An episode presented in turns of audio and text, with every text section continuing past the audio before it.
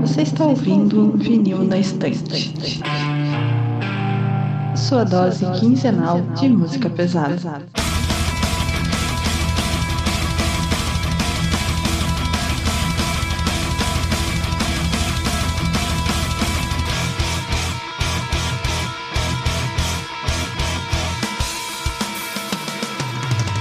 Oi, eu sou a Kati.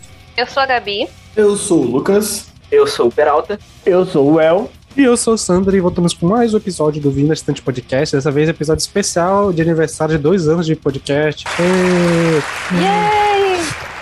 E estamos aqui, né? Uma banda que a gente lá no episódio piloto foi deu o que falar porque membros da nossa equipe não curtiam muito. E para comemorar esses dois anos, né, para ter uma coisa especial, vamos aqui falar finalmente sobre o Tool, a banda Ferramenta. Estaremos aqui com opiniões, né? Será que eu gostei da banda? Será que o Peralta gostou da banda? Não sei. Vocês vão descobrir daqui a pouco. E para quem tiver um ouvido um pouco mais atento, deve ter reparado que na abertura do episódio a gente eh, teve uma, uma singela mudança de dose semanal para dose quinzenal. E isso aconteceu porque a partir de agora o Vinil na Estante vai ser um podcast quinzenal. Amanhã, no feed de vocês, vai sair um episódio que a gente vai falar um pouco mais do aniversário do VNE, né? Dois anos de aniversário. E as mudanças que vão rolar, então. A gente não vai passar muito tempo aqui explicando aqui, mas só para conhecimento, a partir desse episódio, o VNE vira um podcast quinzenal. E acho que é isso. Peralta, pode dar. Então, galera, como a gente sempre pede, é só chegar lá nas nossas redes sociais, VNE Podcast, no Instagram e no Twitter. Agora, no nosso site,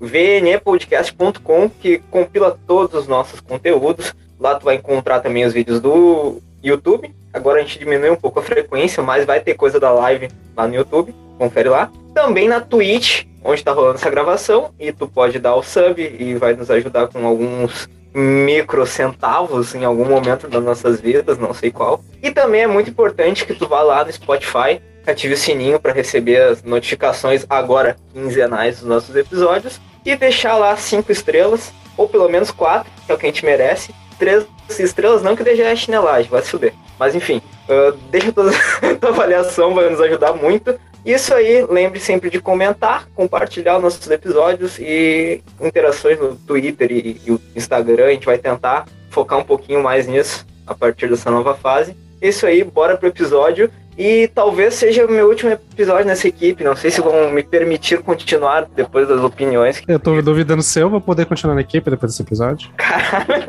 golpe de estado? A gente vai ter um Amizades serão. Amizades serão desfeitas hoje.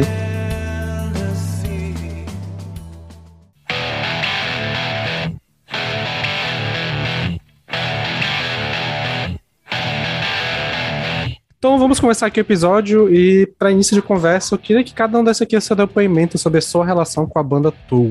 Bom, a minha relação com a banda Tool é, sou muito fã e tô desde o episódio 1 enchendo o saco do Sander pra gente fazer um episódio e agora eu tô com medo desse episódio porque eu tenho certeza que opiniões polêmicas serão dadas. Mas, enfim, a minha, minha relação com Tool é que eu conheci a banda em 2017, quando eu tava é, me aprofundando em bandas prog e, acabou virando uma das minhas bandas favoritas do gênero, porque tem álbuns na discografia do Tool que eu considero álbuns da minha vida. E é, eu não tenho muito o que dizer, porque para mim é, é só uma banda que é muito especial, nostalgicamente falando, e também eu acho de uma qualidade enorme. E é isso aí.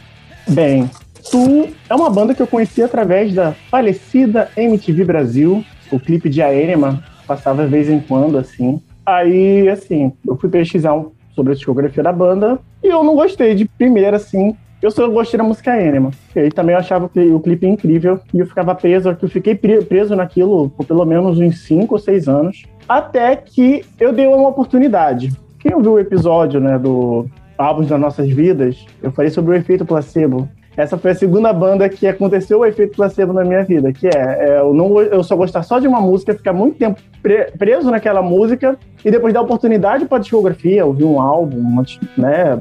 Enfim, uh, vou ouvir mais a fundo, parar o meu tempo para escutar o álbum e assim, cara, eu me encantei pela sonoridade da banda e assim, uh, eu fiquei entre os anos de 2018, não, 2019 e 2020 vidrado, né? Em três álbuns, que eu vou falar durante o episódio. fiquei vidrado, eu só vi aqueles três álbuns. Ficou ali no meu top álbuns mais ouvidos. Enfim, é, é uma banda que eu tenho um carinho imenso. Cara, é muito bom estar participando de um episódio especial falar sobre Tu. É isso. Então, minha relação com Tu é meio complicada, porque sempre que eu tentei ouvir a banda, não, não me desceu. Eu tentava pegar algumas playlists, assim, já ah, as faixas mais conhecidas da banda e tal, eu ouvia e não, não clicava para mim, ficava aquela coisa meio, sei lá, não achava ruim, mas também não, não, não batia, não, não me pegava de jeito nenhum, era bem complicado. E, enfim, ficava bastante nisso e tal. E aí uh, acabei tomando essa, essa fama de hater de Tool, muito porque eu, quando o Sander começava a falar mal, eu começava a dar corda, sabe? Porque eu gosto de ver o Sander falar mal das coisas, por incrível que pareça. Mas enfim, uh, realmente era uma banda assim que eu não clicava para mim. E sempre que eu ouvia, eu ficava tipo, caralho, por que o pessoal fala tanto dessa banda? O que, que eles têm de tão especial e tal? Não, realmente não, não entendia por que, que a banda era tão, uh, sei lá, idolatrada, tão colocada num, num, pedestal do prog metal, eu ficava tipo, porra, mas os caras nem lançam álbum direito, meu. Por que todo mundo só fala deles, tá ligado? Enfim, era uma, uma relação meio, meio merda. Mas isso aí, tô aqui pra tentar desconstruir alguns preconceitos que eu tinha com tu, talvez. Ou quem sabe não. Enfim, vamos ouvir o episódio até o final pra ver o que vai rolar. Então, minha relação com tu, cara, eu ali pra 2011, 2012 eu tava conhecendo muitas bandas novas. E eu acho que nessa, nesses loopholes aí, nesses wormholes do, do, do YouTube, eu parei numa música chamada The Bot, do Tool. E quando eu vi ela pela primeira vez, eu falei, caralho, essa música aqui é legal, uma porra, que porra é essa, que diferente. Eu tinha ouvido falar um pouco de Tool, assim, o povo comentando em alguns lugares sobre Tool. E eu pensava que era uma coisa muito mais pesada. E quando eu ouvi, quando eu ouvi The Pot, eu fiquei, porra, isso aqui é tranquilo de ouvir, porra, massa. Aí eu fui ouvir uma outra música deles que na época eu não lembro e eu falei, pera, essa aqui não é pra mim não, pera. Ah, então eu só gostava de The Pot, mas nessa eu fiquei tão viciado em The Pot que eu fui ouvir outras coisas do Tu, aí eu caí no, no famoso clipe não oficial, que hoje em dia só tem um clipezinho sem a música do Riding 2, que eu também gostei pra caralho dessa música. Eu falei, porra, Riding 2 é muito bom também. Então eu fiquei nessa. E, cara, desde 2012 pra cá é, é isso, assim. São. Eu, eu fui ouvindo tu e cada vez que eu ouvia mais eu ficava louco. E é uma banda que eu amo, é uma banda que já teve várias vezes que eu troquei minha música preferida da banda. Já gostei de, tu, de tudo que eles fizeram um pouco. E até 2019 era aquele caos, né? Aquele negócio meio tipo, meu Deus do céu, como que eu, eu posso ouvir tudo pelo YouTube? É difícil pra caralho.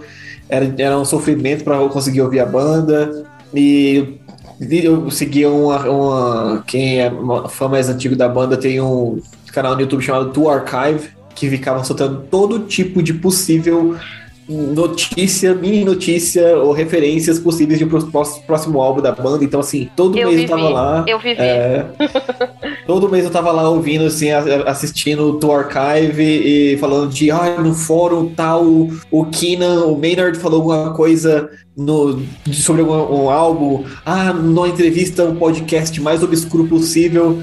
É, falou já escreveram uma música sobre o do próximo álbum, então assim, foi uma época bem obscura de ser fã de Tu, mas é tão bom hoje em dia eu poder, sei lá, acordar, pegar o celular e ouvir a, a discografia inteira assim no meu. enquanto faço exercício, sabe? Então é uma época boa de, de ser fã de Tu hoje em dia. Antigamente era muito mais difícil. E é isso. Na minha época. Isso é, já começou uma série. Oh, era muito mais Não. difícil. É. eu Cara, eu lembro do hype que aconteceu quando a discografia foi, foi liberada para os streamings. Nossa, cara, cara eu vou parar em, eu... nas primeiras posições do, da Billboard. É. Ah, eu, eu vou te falar que, que essa, esse lance de não ter. Uh, de não ter os álbuns do Tool no Spotify e tal, e ser uma coisa meio restrita e tal, contribuiu um pouco pro meu rancinho com a banda, assim, sabe? Eu, eu nem sabia tipo, que não tinha isso, né? não. Ai, não tem nossa, no Spotify, gente, foi... eu ficava tipo, nossa, que coisa de hipster, sabe? E foi uma época muito boa pra se estar vivo, aquele agosto de 2019. É, e, e, foi, só, e foi só por motivos de, de gravadora, cara. Não era nem porque a causa dele, era só gravadora que não tava querendo liberar eles voltar no Spotify. Foda. É. Mas foi, foi uma época muito louca. Foi, foi parar, tipo, primeiro lugar no Last FM, primeiro lugar no Spotify, primeiro lugar na, na puta que pariu na Apple Music, só porque a banda tava voltando nos streams. Eu nem sabia que a banda era grande o suficiente para isso. Sobre isso, eu tava vendo uma entrevista que ele tava gravando, acho que um podcast, o Maynard, em que ele fala isso, ele tá tweetando. Vocês já devem ter visto isso lá no YouTube. Que ele fala: tô tweetando agora. E o cara tipo, tentando conversar com ele e ele fala, não. Aí ele escreve, tipo, ah, no final de agosto vai estar tudo no streaming. E aí ele, tá tweetando agora? Ele tô. então foi um, é uma entrevista bem interessante de ver. Agora, falando da minha relação, começou inusitado, né? Eu, como sou uma pessoa que gosta de capas e, e N coisas, vi na camiseta de um amigo meu a capa do 10,000 Days. E eu achava que aquilo era uma capa que tava desbotada. E aí eu ficava perguntando, um dia eu cheguei nesse cara que eu nem conhecia e falei, ô, oh, daí é uma banda?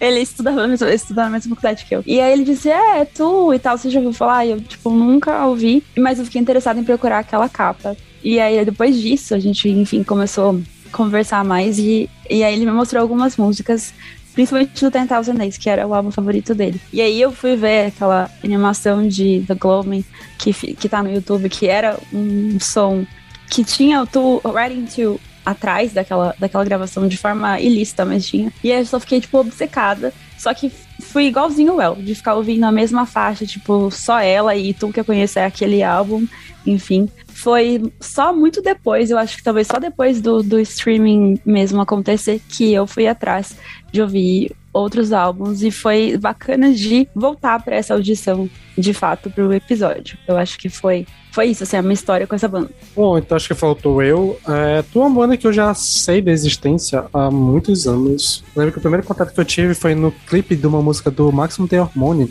É, o vocalista tá com a camisa do Tu. Ah, da, daquela música que é a abertura do, do, do Death Note. E eu já sabia que a banda existia e eu, por algumas vezes durante os anos, eu tentava ver alguma coisa deles e sempre achava chato, chatão. Nossa, ouvia e, sei lá, não me pegava, aí eu tentava ouvir de novo e achava, tipo, não me prendia nem um pouco. E eu fui seguindo com esse rolê por muito tempo, até que quando a gente voltou como começou o podcast, eu lembro que lá no primeiro episódio, episódio zero, né, o piloto, naquela brincadeira de uma banda que todo mundo gosta, mas você, a minha escolhida foi o Tu que realmente ela sempre, sempre foi fácil para mim. Como todo mundo gosta menos de você, a minha escolha certa era a tua, sempre foi assim. E eu nunca tinha conseguido ver discografia porque eu sempre que eu tentava começar a ouvir um álbum, eu desistia no início ou na metade, porque eu não aguentava ficar tanto tempo ouvindo da banda. E agora, né, pra esse episódio foi obrigado a ouvir tudo. E uma coisa que mudou um pouco em mim nos últimos anos foi que eu comecei a ouvir umas outras bandas que têm uma sonoridade parecida, que foram muito inspiradas no Tu. E eu acabei me acostumando com algumas coisas que tem no Tu, então algumas coisas ficaram mais tranquilas pra ouvir que eu não gostava antes. Por exemplo, tu, eu, hoje eu tô ouvindo muito a banda Richlo, que é uma banda que é muito inspirada no Tu. E que depois de eu começar a gostar de Richlo, eu acabei ficando um pouco mais amigável com algumas coisas do Tu, mas ainda assim é, eu não tinha essa coragem de pegar a discografia e ouvir de, de verdade. Até que surgiu esse episódio pra esse e vamos ver se mudou ou não a minha opinião sobre eles. Spoiler, não mudou. Então, acho que ainda antes de prosseguir para o episódio e falar dos álbuns em si, queria então falar que, para finge que eu nunca procurei a história da banda, me explique o que, que é o Tu. Vamos lá. Nem você vai precisar aqui. fingir muito, porque eu realmente nunca procurei a história da banda, então realmente eu não sei. eu vou falando aqui e a Gabi vai me ajudando também aqui, né, Gabi? Acho que a gente é que. Aí. É, a gente talvez a gente consiga manter aqui. Vamos lá. Tu, é, foram basicamente os quatro membros desde o começo, só que com uma mudança, né? Que foi o Paul Damore, que ele ficou de 90 a 95, que era o baixista. E depois entrou o Justin Chancellor, mas por basicamente sempre foi o Maynard é, James Keenan, que era o vocalista, Adam Jones, o guitarrista, Danny Carey, o baterista, e depois ele teve o Paul Damore por cinco anos, depois foi o Justin Chancellor de 95 até então, até hoje. Ali nos anos 80, o Paul Damore e o Adam Jones eram colegas, amigos, e eles, os dois queriam entrar na, na, na indústria de filmes. E o James Keenan era, trabalhava como remodelador de pet shop. Ele, ele trabalhou com audiovisual e tal, com, ele estava trabalhando como remodelador de, de pet shop. E o Danny Carey, ele era baterista, ele já era músico já, e ele estava fazendo algumas, algumas paradas com, com algumas bandas tipo de comedy rock, tá ligado? Aí, em 89, o nosso querido Tom Morello foi lá e do Rage Against the Machine e apresentou o James Keenan, Keenan, não, Maynard, para o Adam Jones, que o Adam Jones ele era amigo do Tom Moreira de, de da escola. Eles Crossover foda. Exatamente, eles estudaram juntos e ele apresentou o, o Maynard para o Adam Jones. E o Adam Jones recebeu uma tape né, do, do Maynard é, cantando e ele ficou, caralho, puta, que, que, que voz foda, a gente vai ter que gravar alguma coisa, a gente vai ter que fazer uma parada com eles. E então tinha o baterista, o, tinha o vocalista, tinha o guitarrista, tinha o Paul, Paul que ele era mais guitarrista do que baixista, e foi inclusive o motivo por qual ele saiu da banda, porque ele gostava, ele tocava baixo, mas o sonho dele era, era fazer uma banda tocando guitarra. Aí ele saiu do tubo por causa disso, que ele queria tocar guitarra. Muito louco, né? É, e foi pro, pro nada. Ele e... fez uma outra banda que ele era guitarrista? Ele tentou fazer. Houve, houve, houve tentativas, tenho certeza disso. Mas não, não houve sucesso. É... Aí o... eles precisavam de um baterista e não tava conseguindo achar o baterista. E só que tinha o Danny Carey, só que o Danny Carey era já conhecido deles ali, mas eles não. Tipo assim, eles estavam chamando outros caras e os outros caras não estavam chegando. Tipo, marcava e, e, e, o músico não ia, o baterista não ia. E o Danny Carey ficou com dó. Ele falou, porra, não, eu gravo com vocês. E é isso. O Danny Carey basicamente participou do tour desde o começo por dó porque falou, cara, a galera não tá indo, não tá marcando e não tá indo, tá ligado? Então deixa que eu, que eu toco com vocês aqui. Vou ver e te aviso. Inclusive, acabei Exato. de ver aqui que o Paul Demore, ele é baixista do Ministry hoje em dia. Olha, ah. sério? Olha, é uma coisa que eu não sabia. Mas também, tá ele é baixista. Ele queria ser guitarrista e saiu do tour pra ser guitarrista e continuou sendo baixista. Mas ele entrou, tipo, é... na banda em 2019, faz pouco tempo que ele entrou lá. Ah, olha, eu não sabia disso mesmo, não. Foda. É, desistiu de ser guitarrista. Definitivamente. É, o mercado de guitarrista tá muito saturado. É. é isso aí. aí sobre sobre a logo, a logo do Tu mudou bastante, né? Muda com cada álbum, mas a primeira logo do Tu é uma parada bem fálica, né? Então. é, Realmente uma... a ferramenta. Bom, o que eu li sobre é que, na verdade, eles queriam que a banda literalmente fosse uma ferramenta, fosse para você usar do jeito que você quisesse. E aí o, o, modo mais, acho que primitivo de dizer que isso, que a banda serviria como uma ferramenta, era colocar lá uma coisa super fálica. E depois eles trocaram, disseram que era mais porque eles gostariam de servir sim como uma ferramenta, mas para a crimologia, que era um, negócio que eles acreditavam sobre você passar pelas coisas através do choro. Então, teve isso e depois eles deram uma mudada, assim, né? Tipo, para não ficar tão porque depois a, a, coisa fálica foi embora, né? Então aí não fazia mais sentido manter esse diálogo. E é basicamente isso. E foi com essa informação que eles lançaram a formação inicial, né? Paul D'Amour, uh, Danny Carey, Adam Jones e Maynard, que eles lançaram o primeiro EP chamado Opiate. Que eu não ouvi. Ok. Eu ouvi uma vez. Eu ouvi uma ah. vez. E eu conheci a, a faixa título. Eu acho que a banda lançou uma versão estendida dela recentemente, não? Não teve um rolê assim, em comemoração ah. aos 30 anos, uma parada assim. Que eu eles achava muito foda. É, eles regravaram, né? Sim. Pois é. Mas eu, eu acho essa música muito foda, mas ela só tem um, um interlúdio ali na, na metade que fica uns dois minutos meio de nada, assim, mas acho essa música muito foda. E eu não, eu não conhecia, eu descobri esse EP essa semana, alguém avisou, ah, tem que ouvir o EP, o Gate, eu fui lá ouvir. Cara, achei bem interessante, assim, é bem, bem mais pesado que as outras coisas da banda, assim, mais cru, sabe? Claro, um EP de início da banda normalmente é assim, mas achei bem interessante, foi uma sonoridade que, que me agradou bastante. É, quando eles lançaram esse EP, eles escolheram as coisas mais pesadas, mais cruas mesmo, para ficar nesse EP, uma coisa mais assim, mais direta, para ter esse, esse, uma uniformidade musical, pelo menos sonora ali. E, cara, eu, eu gosto pra caralho desse EP, assim, é, é eu também não conhecia ele, até entrar no, no, no, no querido Spotify. Acho que eu tinha visto só o Opiate mesmo. E inclusive é uma faixa do caralho, eu adoro essa faixa. É, ela é incrível, mas eu super apoio o que aconteceu com ela. Porque é realmente assim, os primeiros quatro, minutos dela é basicamente a faixa e tal. Você fala, pô, massa, o que, que, que, tem por aí? De repente tem dois minutos de silêncio, bem estilo King Crimson, e depois é só umas viagens assim e tal, do, do Maynard falando as besteiras. Então eu acho que eles regravaram essa música realmente, sim, é 30, minutos, 30 anos, né? Comemoração de 30 anos desse, EP. E porque realmente, cara, precisava de uma, de uma regravaçãozinha pra poderem tocar ela ao vivo, né? Porque, porra, ela é muito foda o começo, mas depois é uma putaria do caralho. É coisa de quem tá muito louco de droga. Não é isso.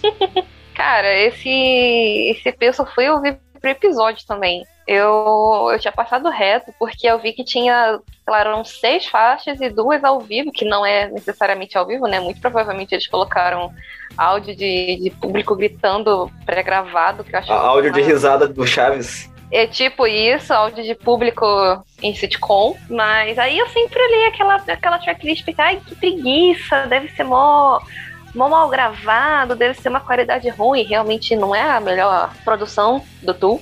Mas aí eu fui ouvir esse EP para episódio e eu gostei muito, muito, muito, muito. Me arrependi de não ter escutado antes. Era o único trabalho do Tu que eu não tinha escutado. E, inclusive, eu posso dizer que dos dois primeiros trabalhos, né, desse álbum e do, do EP e do debut, eu gosto mais do Opiate. É, eu gosto mais dessa, dessa pegada mais pesada que eles tinham nessa fase da banda, porque eu acho que no começo eles pegaram muita influência do grunge que tava coexistindo ali, sabe, na, na, naquele período. Era uma coisa meio Alice in Chains, sabe? É, mas ainda assim com uma, com a pegada dele. Já dá pra ver que desde o começo o Adam Jones já tem uma, uma, um jeito de tocar que já viria a ser bem a, a identidade dele, né? Uns tipos de riffs que ele já, já fazia desde o começo. Então, é, eu acho muito interessante, porque assim, de- da mesma forma que eu não acho que é um trabalho ó, incrível, memorável e, e, sei lá, groundbreaking, que, não, que nem outros álbuns do Tu, eu acho que é um, um começo muito bom e, e é, eu, eu gosto até mais do que do, do próprio álbum em si que lançaram depois. Gostei bem mais. Engraçado, Gabi, você falar do, da Alice in Chains, que sabia que o Maynard participou de, do, do show de reunião do Alice in Chains em 2005, ele cantou uma música, Nossa, Não eu não sabia. e ele e, e teve uma galera falando assim que, tipo, teve um cara em específico, um crítico, que falou que o Maynard, ele é o sucessor espiritual do Lenny Stanley, assim, tipo, ele seria o perfeito para a banda. Mas na época ele já tava com o Tu e com o Perfect Circle, né? Aham. Então, mas assim, É. é.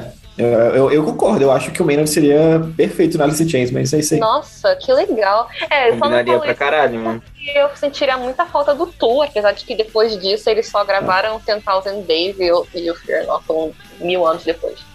Mas é, realmente. Eu sempre senti essa pegada meio Alice in Chains Soundgarden no começo do, do Tu, meio heavy metal barra grunge, sabe? Bem Isso. diferente do que eles foram, do que eles iam fazer depois. Eu concordo plenamente, inclusive era o comentário que eu tinha pra fazer sobre o Undertow e eu tô triste porque a Gabi queimou completamente as minhas colaborações nessa parte, mas ok. Olha, Sander, Ai, ai, contribua, contribua. Mais algum comentário sobre esse EP? Pode puxar o álbum já. Eu só ia puxar o que a Gabi falou sobre as faixas ao vivo, que elas já mostram pra gente que desde o começo o Maynard soava como ele sempre vai soar depois. Tipo, a voz é aquela ao vivo e estúdio e já eu fiquei chocada com isso, porque eu também não sabia do EP. Fui ouvir com aquele sentimento que a Gabi falou de tipo, ah, meu Deus, mais um negócio. E no fim gostei bastante. Ele tem muito a pegada de uma música do próximo do álbum que a gente vai falar daqui a pouco, assim. Foi uma descoberta legal. Ah, esse EP, eu ouvi ele poucas vezes, né? Eu acho que foi a primeira vez para gravar esse episódio, né? Foi a primeira vez que eu me deixei levar, deixei a música me levar e ouvi mesmo, botei o fone de ouvido e falei, não, agora eu vou entender o que se passa. O que acontece? É, é um álbum, viol, é um álbum não, é um EP violento, tem uma sonoridade bem bruta, ele é bem diferente, ele soa muito diferente do Tu, ao mesmo tempo que acontece muitas coisas é, durante o EP. Nem parece que tem seis faixas. E eu gosto bastante das lives e concordo com o comentário da Kat. Nossa, muito bom, né? É, cara, o Mania ao vivo, ele é incrível. Então, assim, essas faixas realmente mo- demonstram a potência vocal desse cara. Gente, realmente é live, porque eu jurava que era, era de estúdio, era gravação de estúdio com áudio de público pré-gravado, porque nos anos 80 tinha muito isso. Aí eu vi assim, eu fiquei, isso aqui tá muito polido pra ser ao vivo, não é possível. Apesar de que eu sei que o Maynard canta muito ao vivo, né? Mas Então, eu pensei- fiquei O que é- pensando assim. O que eu tinha visto sobre isso é que já tinha. Eles costumavam fazer alguns shows, assim, já antes, sabe? Antes de sequer lançar esse com as faixas que eles tinham. Tanto é que tem alguns. Um ou outro vídeo por aí que você vê, tipo, uma gravação horrível, assim, de tanto de imagem quanto de som, que alguém gravou com uma câmera. Então eu acho que sim, talvez tenha sido ao vivo. Até porque ele fala umas coisas no começo, assim, sobre o lugar onde eles estão, que, não sei, É, eu acho que foi ao vivo sim. É. Acho que foi ao vivo sim. E eles gravaram. Eles ficaram brincando no estúdio, né? Brincando assim, ficaram gravando juntos e ficaram. Antes de lançar qualquer coisa por dois anos, né? De 89 a 91, assim, eles ficaram é, tocando juntos, assim, sem, sem gravar nada. Então, deve ter rolado umas coisinhas ao vivo, sim. Deve ter.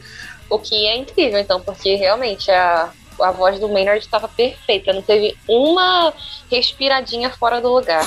O cara era brabo. Sempre foi, né? Ah. Sempre foi. E eu queria fazer um comentário sobre o nome do, do EP, né? Que faz uma referência a- ao Karl Marx, é, que a religião é o ópio das massas. Então, eu achei bem interessante a, a escolha do nome do EP.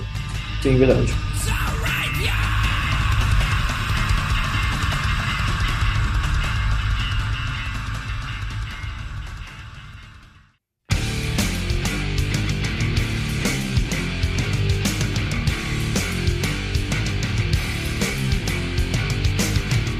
Bom, então acho que agora a gente podemos começar com a discografia, com os primeiros álbuns de estúdios. E em 93 nós temos o debut da banda, o Undertow. Puta que pariu, já vou quebrar a expectativa de vocês e dizer que eu amei esse álbum, cara. Eu não Caralho. esperava ouvir isso hoje. Puta que Eu pariu. É a não vitória do. Brasil! O, o, cara, Eu o, não o. Sander, Eu, O eu Sander consegui, virou- Eu tive uma o- síncope. o Sander me olhou com uma cara de decepção, tipo, ah, te, te criei pra isso. que tô Te sozinho. criei pra isso. pensando assim, caralho, tô sozinho, tô sozinho. Cara, que álbum foda, mano. Bom, mas Que assim, falar pra vocês que esse foi o álbum que eu mais gostei de ouvir da banda. Não foi Ó, o que eu, viu? meu preferido, mas foi o que eu mais gostei de ouvir. Cara, eu, eu achei esse álbum divertidíssimo, velho. Pra, pra citar o, o Lucas, assim. Eu acho o, o disco é dinâmico, ele é sujo, ele é uh, enérgico, assim, sabe? E como, como a Gabi falou, uh, eu, eu tentei pegar a, o- a discografia cronologicamente. Eu tinha ouvido algumas coisas do Lateralos e tal, mas pensei, não, vou, vou pegar cronologicamente, ok? E o que me pegou de surpresa é que eu realmente não sabia que eles tinham essa, essa influência de grunge, sabe? Cara, muito, muito a cara de Soundgarden, uh, Alice in Chains, Pearl Jam, assim, aquela sujeira mesmo dos anos 90. E até por isso uh, é compreensível que eles fizeram bastante sucesso na MTV. Acho que eles conseguiram surfar um pouco nessa onda, apesar de ser uma banda de prog, uma banda experimental e tudo mais. Eles conseguiram catar um pouco desse, desse público do grunge pro som deles, então talvez é uma das explicações pela banda ser tão enorme e tudo mais. E é muito engraçado, cara, porque o grunge é, é uma parada ah, muito, sei lá, crua, muito espontânea, assim. Surgiu com, essa, com esse lance de trazer sujeira para um, pra um mainstream que estava extremamente polido e tudo mais. E isso aparentemente não combinaria tanto com o prog, sabe? Tipo, sei lá, o prog que é algo tão tão técnico e tão nerdola assim, sabe? É? Eu, tipo, porra, eu fiquei pensando, cara, esses são os, os nerds do grunge, sabe? E, porra, esse álbum é incrível, cara. Eu achei muito foda. Achei muito foda. Me diverti muito. Acho que foi o álbum que eu mais ouvi. Acho que eu ouvi umas quatro vezes, assim, estudando pro episódio. E é isso aí, Eles meu. são- Gostei bastante. Beraldo, Foi- eles são, eles são os nerds do grunge ou eles são os sujos do prog? Reflita. Mas Pode aí fica ser. a pergunta: nesse primeiro álbum eles já eram considerados uma banda de prog? Porque eu vejo muita gente relacionando eles a grunge, a new metal, Cara, ao alternativo. Eu Cara, diria o prog- que definitivamente não. Eu acho que o prog tá mais presente naquela última faixa. Pra É? mim ali, uma pegada muito prog. Eles Não, eram exatamente. considerados- Eles eram considerados alternative metal nessa época, assim, pra, É. principalmente. É isso aí. Até hoje eles são, honestamente. Eles têm, eles têm muito. Eles têm muito esse som do metal alternativo e tal. Eu acho que o lance prog no álbum ficava mais mesmo pra, pela questão das baterias, assim, que tinha aquelas quebradas e É, tal. Danny tinha umas firulas e pá. É, exatamente. Inclusive, assim, não só do grunge, mas eu nessa fase do Tool eu percebo muita influência assim de groove, sabe? Puxa um pouquinho ali do Rage Against the Machine, as paradas que estavam rolando, até um pouquinho de Red Hot, na, quando, quando a banda ficava mais groovada e, dança, e aspas, dançante, assim, sabe? Então eu acho que esse álbum ele tem muito, muito, muito a cara do. não só do metal, mas do rock anos 90, de forma geral, assim, sabe? Então acho que justamente por essa familiaridade ele me, me pegou. E, cara, eu fiquei pensando, tipo, porra, meu, sério, eu, eu, eu, eu estava esperando, porra, vou, não, agora eu vou, vou ouvir tu, eu vou ser durão, assim, então. E, pô, os caras me conquistaram logo nesse primeiro álbum, foi foda, velho. Deitou rapidinho. Eu, eu, me, eu, me senti, eu me senti muito aquele filtro de palhaço, assim, tipo, porra, velho, cara, essa é uma piada. É como dizem, a língua é o chicote do epa! Fala, velho. Ih, rapaz. É, é engraçado você falar do, do, Rage, né? Porque não sei se você sabe, eu acho que você sabe, pelo alto não sei, mas o Maynard faz uma aparição ali no, numa música do Rage Against the Machine, né? Do primeiro álbum. Nossa, bom demais. Que, que é uma puta aparição, inclusive, que é aquela música aqui, Know Your Enemy. Aqui tem informação. Exatamente. Aqui tem informação. Ah, Nossa, música... inclusive uma das melhores do álbum, se não a melhor. Eu também, também acho. É, na música Know Your Enemy do Rage Against the Machine, o, o Maynard faz uma, uma apariçãozinha, inclusive tem, tem versão ao vivo com ele em, no, no, palco, e é muito engraçado porque tá todo mundo dançando e batendo cabeça, e, e pra quem não sabe, o Maynard tem stage fright, né, que tipo, ele não gosta de estar no palco, ele evita estar no palco, é, ele não gosta de, de, dar atenção, ele não gosta de estar no, no spotlight, assim, então se você pegar qualquer, qualquer show do Tu ao vivo, você vai ver que ele tá do lado da bateria, no escuro. Então você vai ver só a silhueta dele assim.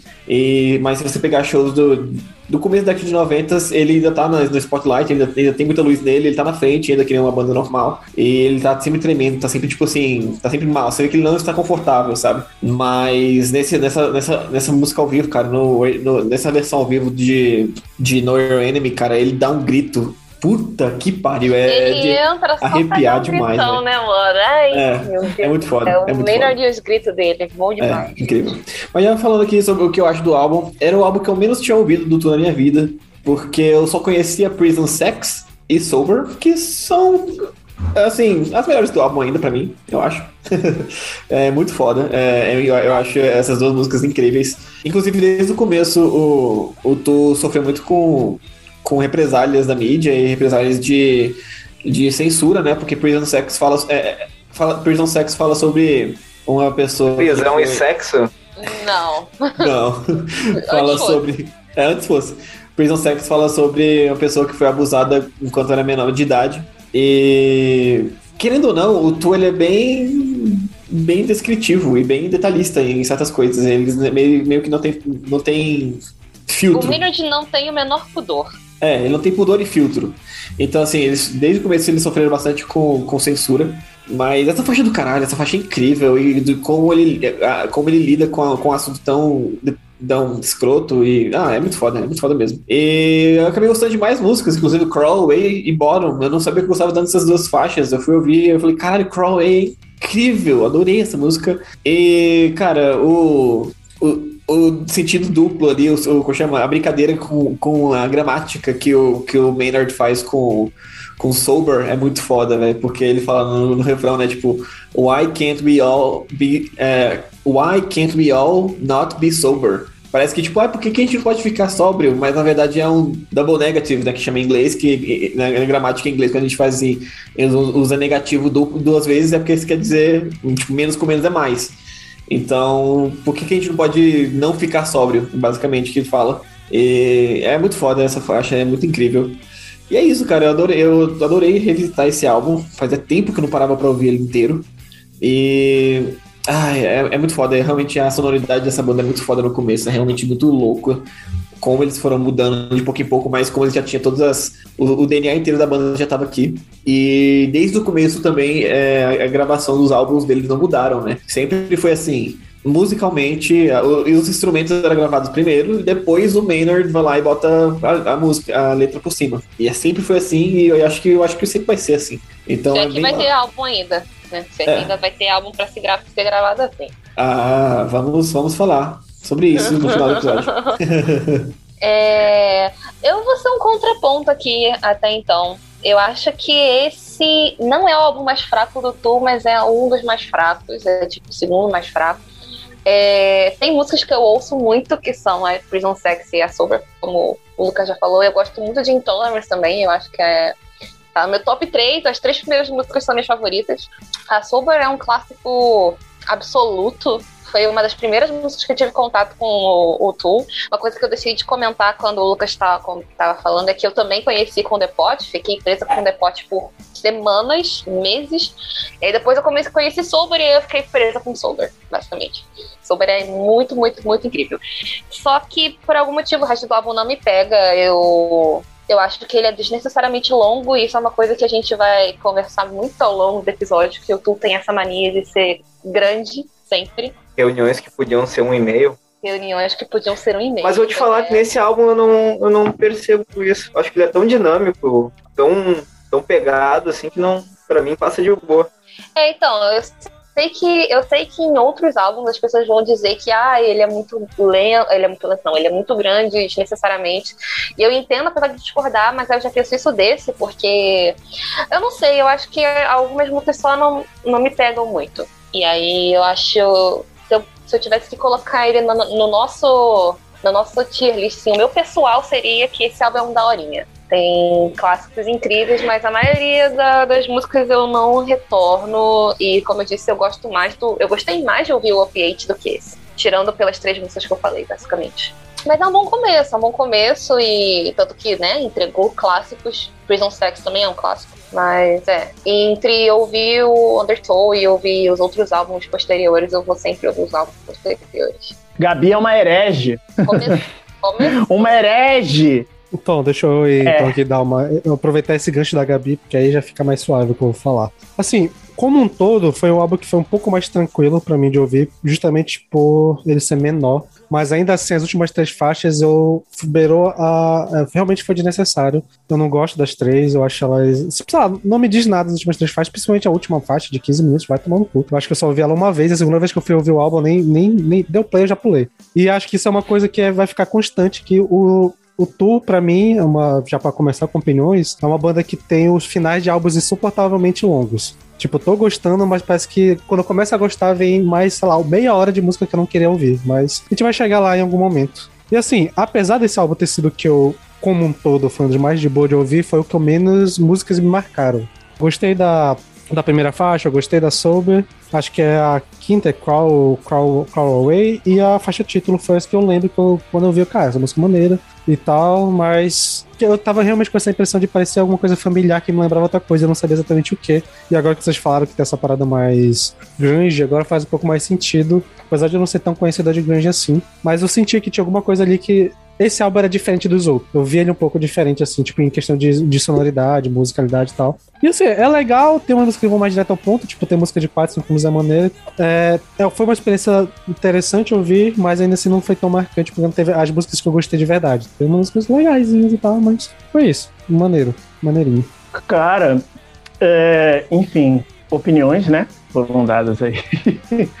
é, esse álbum é o top álbuns meus favoritos do, do Tool, porque, cara, abre muito bem com Intolerance. Gosto muito de Poison Sex. Sober, é, dando um, pegando um gancho aí com o que o Lucas disse sobre né, a letra, a brincadeira gramática, gramatical, toda vez que eu estou consumindo bebida alcoólica ou estou alcoolizado, eu escuto, vez ou outra, assim, né? Não é toda vez. Vez ou outra, eu escuto Sober, exatamente para prestar essa homenagem à música. Enfim, gosto de Bottom, gosto de Away, Swamp Song, enfim, Wondertown, que é a faixa título do álbum. Assim, agora, as três últimas faixas eu tenho que concordar que elas não são tão boas, e principalmente a última. A última é totalmente desnecessária. Eu sou contra músicas, assim, extremamente enormes que não se justifica. E ela realmente não se justifica. Com 15 minutos e 47, aí fica aquele silêncio todo, aí depois aparece, acho que um acho que umas falas assim bem baixinhas, alguém falando, um falatório, aí depois acaba o álbum falando, nossa, pra, pra isso, pra quê? Desnecessário. A modinha, né? Do... contra a modinha do CD, né? Do Música Secreta. É, né? Ai, gente, ó, oh, a galera do Prog, quer fazer uma música de nem- 15 minutos? Faça nem- uma, uma música de 15 minutos bem feita, sabe? Isso nem era só no prog. Cada de banda, É, até no Brasil não. tem um cara de banda é. que faz isso Def- do Def- o do Deftones tem uma que são 35 minutos. Você tem que Ai, cara! 30 Não, não, deixa de sacanagem, a. Hidden Track. É, eu, eu conversei com a, com, a, com, a, com a Gabi, eu falei, Gabi, essa faixa não acaba não? Sério, não tem nada no meio da faixa? Cara, Ela falou, não, você tem que pular nos 16 minutos que você vai encontrar Não, uma se- faixa lá. escondida." Não, se- Ah, vai? Se tu, se tu pular por 16 minutos, almoçar virado pra parede, virar mortal, de olho fechado, tu consegue ouvir o Bater, bater três Ah, palmas e gritar tudo três, três vezes. você Mas- na Mas- frente do espelho. Você Mas vai falar- encontrar um Maniac. Mas falar pra vocês que eu preferia que fosse silêncio umas outras músicas que fecham álbuns depois, hein? Caralho, isso Olha, começou. ó, que, isso foi Opiniões. Não, Não, mas, mas, assim, essa, mas a décima faixa é a faixa mais fraca da discografia do Tool. Assim, disparada a faixa que eu menos. Rapaz. mas eu, eu vou falar uma coisa pra vocês, assim, tipo, esse lance. ah, esse, esse álbum pra mim é foda, adorei. Mas assim, com relação a esse lance de faixa escondida e, e cuidinhos e, e o, o Maynard sussurrando coisas hum, aleatórias no microfone e tal. Então, ah, é algo que assim, tipo, bah, usado de vez em quando, assim, ok, não curto, mas não. Mas assim, foi algo que virou um problema pra mim ao longo da discografia da banda, que eles fazem muito isso, cara. Eu acho que eles pesam a mão e exageram um pouco, sabe? Tipo, bah, uma, uma vez é legal, duas vezes é legal, mas fica, tipo, todo álbum tem isso, eu acho tipo uma audição meio maçante, assim. Então, eu, subindo o astral disso de novo, é. eu gosto muito de, das três primeiras faixas. Eu acho que a Swamp Song e o Undertow, pra mim, não, não pegam tanto. Eu acho que assim. Um, Prison Sex e Sober são faixas que pegam no geral todo mundo, né? Mas essas demais acabam ficando soltas. Agora, pra defender a última faixa, antes de falar sobre as duas que eu mais gosto, é, eu acho muito interessante quando ela, no finalzinho, fica parecendo um culto. E aí, tipo, tem umas ovelhas é, atrás, sabe? E aí, tipo, fica parecendo muito um culto. E ele tá falando. E a galera. É, é, muito legal. Amei. Então, tipo assim, foi legal esperar. Porque eu achei que meu fone. Pink Floyd fez melhor isso aí, hein? Na moral. Ah, não estamos discutindo Pink Floyd agora, Sandra. Porra. Aí. é. Tipo, eu gostei disso, achei, achei legal. Porque disse que ele fez isso num show uma vez, né? A galera fez uma coisa que ele não queria e aí ele passou um show inteiro fazendo barulhos de ovelha. Não, é, Então, não é achei- isso. é. não é que ele não fez uma coisa que não queria, é que ele foi tocar num show É. em 90 e alguma coisa, 93, só 94, Uhum. e ele descobriu que o local que ele ia tocar o show era Ah, o local de. Cientologista. o- o- é, o, Cientologia. o- o Aham. dono, do- o dono do local era cientologista. Aí, é, aí ele ficou puto e foi, ficou gravando o show inteiro fazendo bé, bé. Sensacional. Mano, esse homem é uma lenda. uma lenda, velho. Mas eu queria chamar a atenção também pros, um, pros clipes de Prison Sex que eu vi só esses dias e eu fiquei, gente, completamente em choque. E um, de Sober também, porque eu era muito focada naquela gravação que tem lá do Reading Festival, que ele tá no palco vestido de coisa rosa. Gente, aquela gravação é. Eu não sei se ele tá Cam- tirado. Eu acho que ele não tá Cantando tirado. Cantando tá, ele tá caramba, literalmente- interpretando. Exato, fazendo uma Interpretando. pessoa em abstinência, eu não sei o que tá acontecendo, pra combinar com Esse- o tema esse- da faixa. É lindo aquilo, velho. Cara, eu lembro que É, a uni, é o único live deles decente do YouTube. Eu ficava É. vendo aquilo o dia inteiro. Quando Também. eu tava na minha Exato. fase Cara, de descoberta de eu lembro que a primeira vez que eu vi essa, que eu vi essa live, me arrepiei todo. Sério. É. Nossa, e o Gente, vocal do que- gato lá em cima, né? Ele sem É. expressão facial e. uh, Mais ou menos, né? Com aquela expressão facial estática. E o vocalzão dele lá torando. Nossa, incrível. Sim. É muito foda. E se você vê as pessoas reagindo, vocal coaches, etc., elas falam, tipo, não, ele não vai cantar, ele tá todo, tipo, arqueado e tal. E ele canta, tipo, ah, in your faces. Mas, é, sabe, adorei. E depois eu fui ver, de fato, o vídeo, que eles ganharam prêmios por isso, porque foi stop motion e N coisas. E ele também super é um reflexo daquilo, porque é, tem vídeos pi- piores, mas aquele é tenebroso, assim. Eu adorei o fato dele ser assim. Então, assim, talvez o álbum não seja realmente o que se esperasse dele, mas essas faixas, elas salvam demais, assim. Elas colocam ele mais pra cima do que ele deveria, na minha opinião. E aí, só pra terminar, acho que tu já falou já, né? Mas só pra terminar assim, em relação ao clipe e em relação à capa, foi o Adam Jones que fez. Que eu falei no começo que ele queria muito entrar pra, pra, pra indústria do cinema.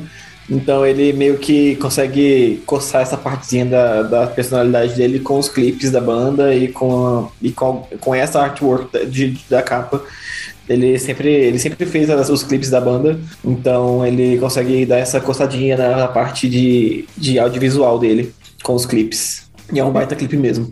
E, cara, todo mundo que, que não ouviu ainda é, esse ao vivo do, do Sober de 93, que o Maynard tá vestido de macacão rosa, vai ouvir, cara, porque Icônico. é, é icônico e o, a, nota que ele consegue alcançar sem levar o vocal dele pra cabeça, sem, sem, sem perder a força, ah, ele não conseguia fazer isso hoje nem fudendo, e eu, eu não consigo ver outro vocalista fazendo isso que não fosse, sei lá, um Fred Mercury da vida, um Dio, tá, sabe? Tipo assim, é, é nesse nível, assim. A potência vocal do, do Maynard no começo, assim, era uma coisa muito absurda. E eu, graças a Deus, porque em todo álbum ele demonstra isso muito bem, né? No último, nem tanto, porque a velhice chega pra todo mundo, mas em todo álbum você tem um, um, umas, uns, uns relapsos, assim, do- da capacidade vocal que ele, que ele tem. Então, nesse álbum, nossa senhora, é muito incrível o que ele faz vocalmente. Acho que antes de prosseguir pro próximo álbum, eu só queria deixar um disclaimer aqui que eu ia fazer logo no começo, e serve pra mim, mas acho que vai servir também pra outras pessoas, não sei. Mas uma coisa que eu percebi de Tu é uma, uma banda que mexe com a nossa hipocrisia, porque durante esse episódio eu vou reclamar do Tu de coisas que eu gosto em outras bandas, mas neles eu acho chato. E eu aposto que vai ter pessoas exaltando coisas que gostam do Tu e que outras bandas acham chato. Então a gente vai, vai ser um um bonde da hipocrisia aqui nesse episódio. Aí é que a gente gosta, polêmica. Exatamente.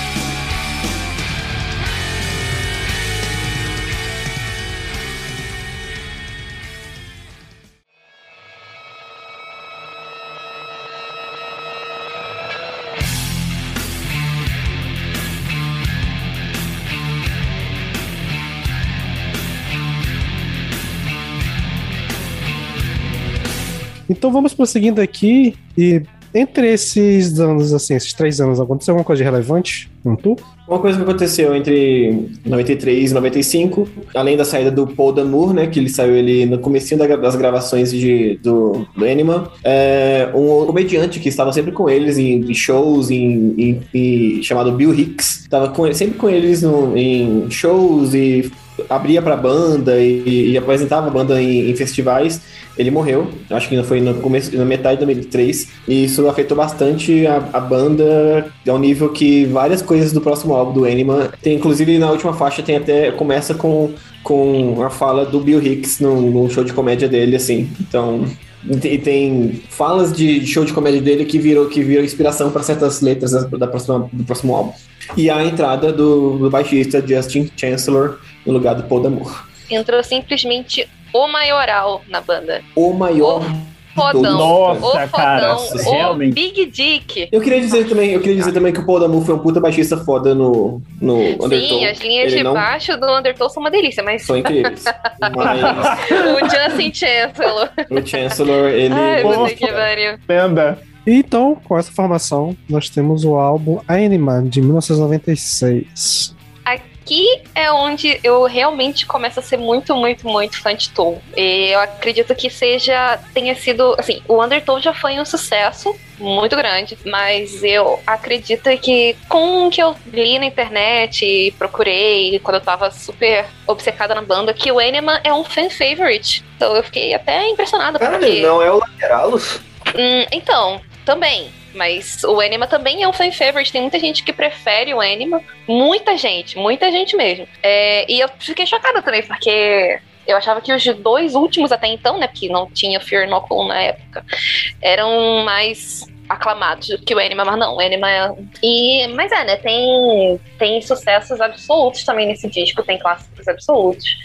E eu acho que o Anima é meio que a o divisor de águas, assim, do Tu, mas ele, ele, ele pega um pouco da parte suja do, Ainda tem. do Undertow, ainda tem essa parte meio suja, meio grande e tal, mas um álbum muito mais complexo. E agora você tem uma música de 13 minutos que realmente é música o tempo todo.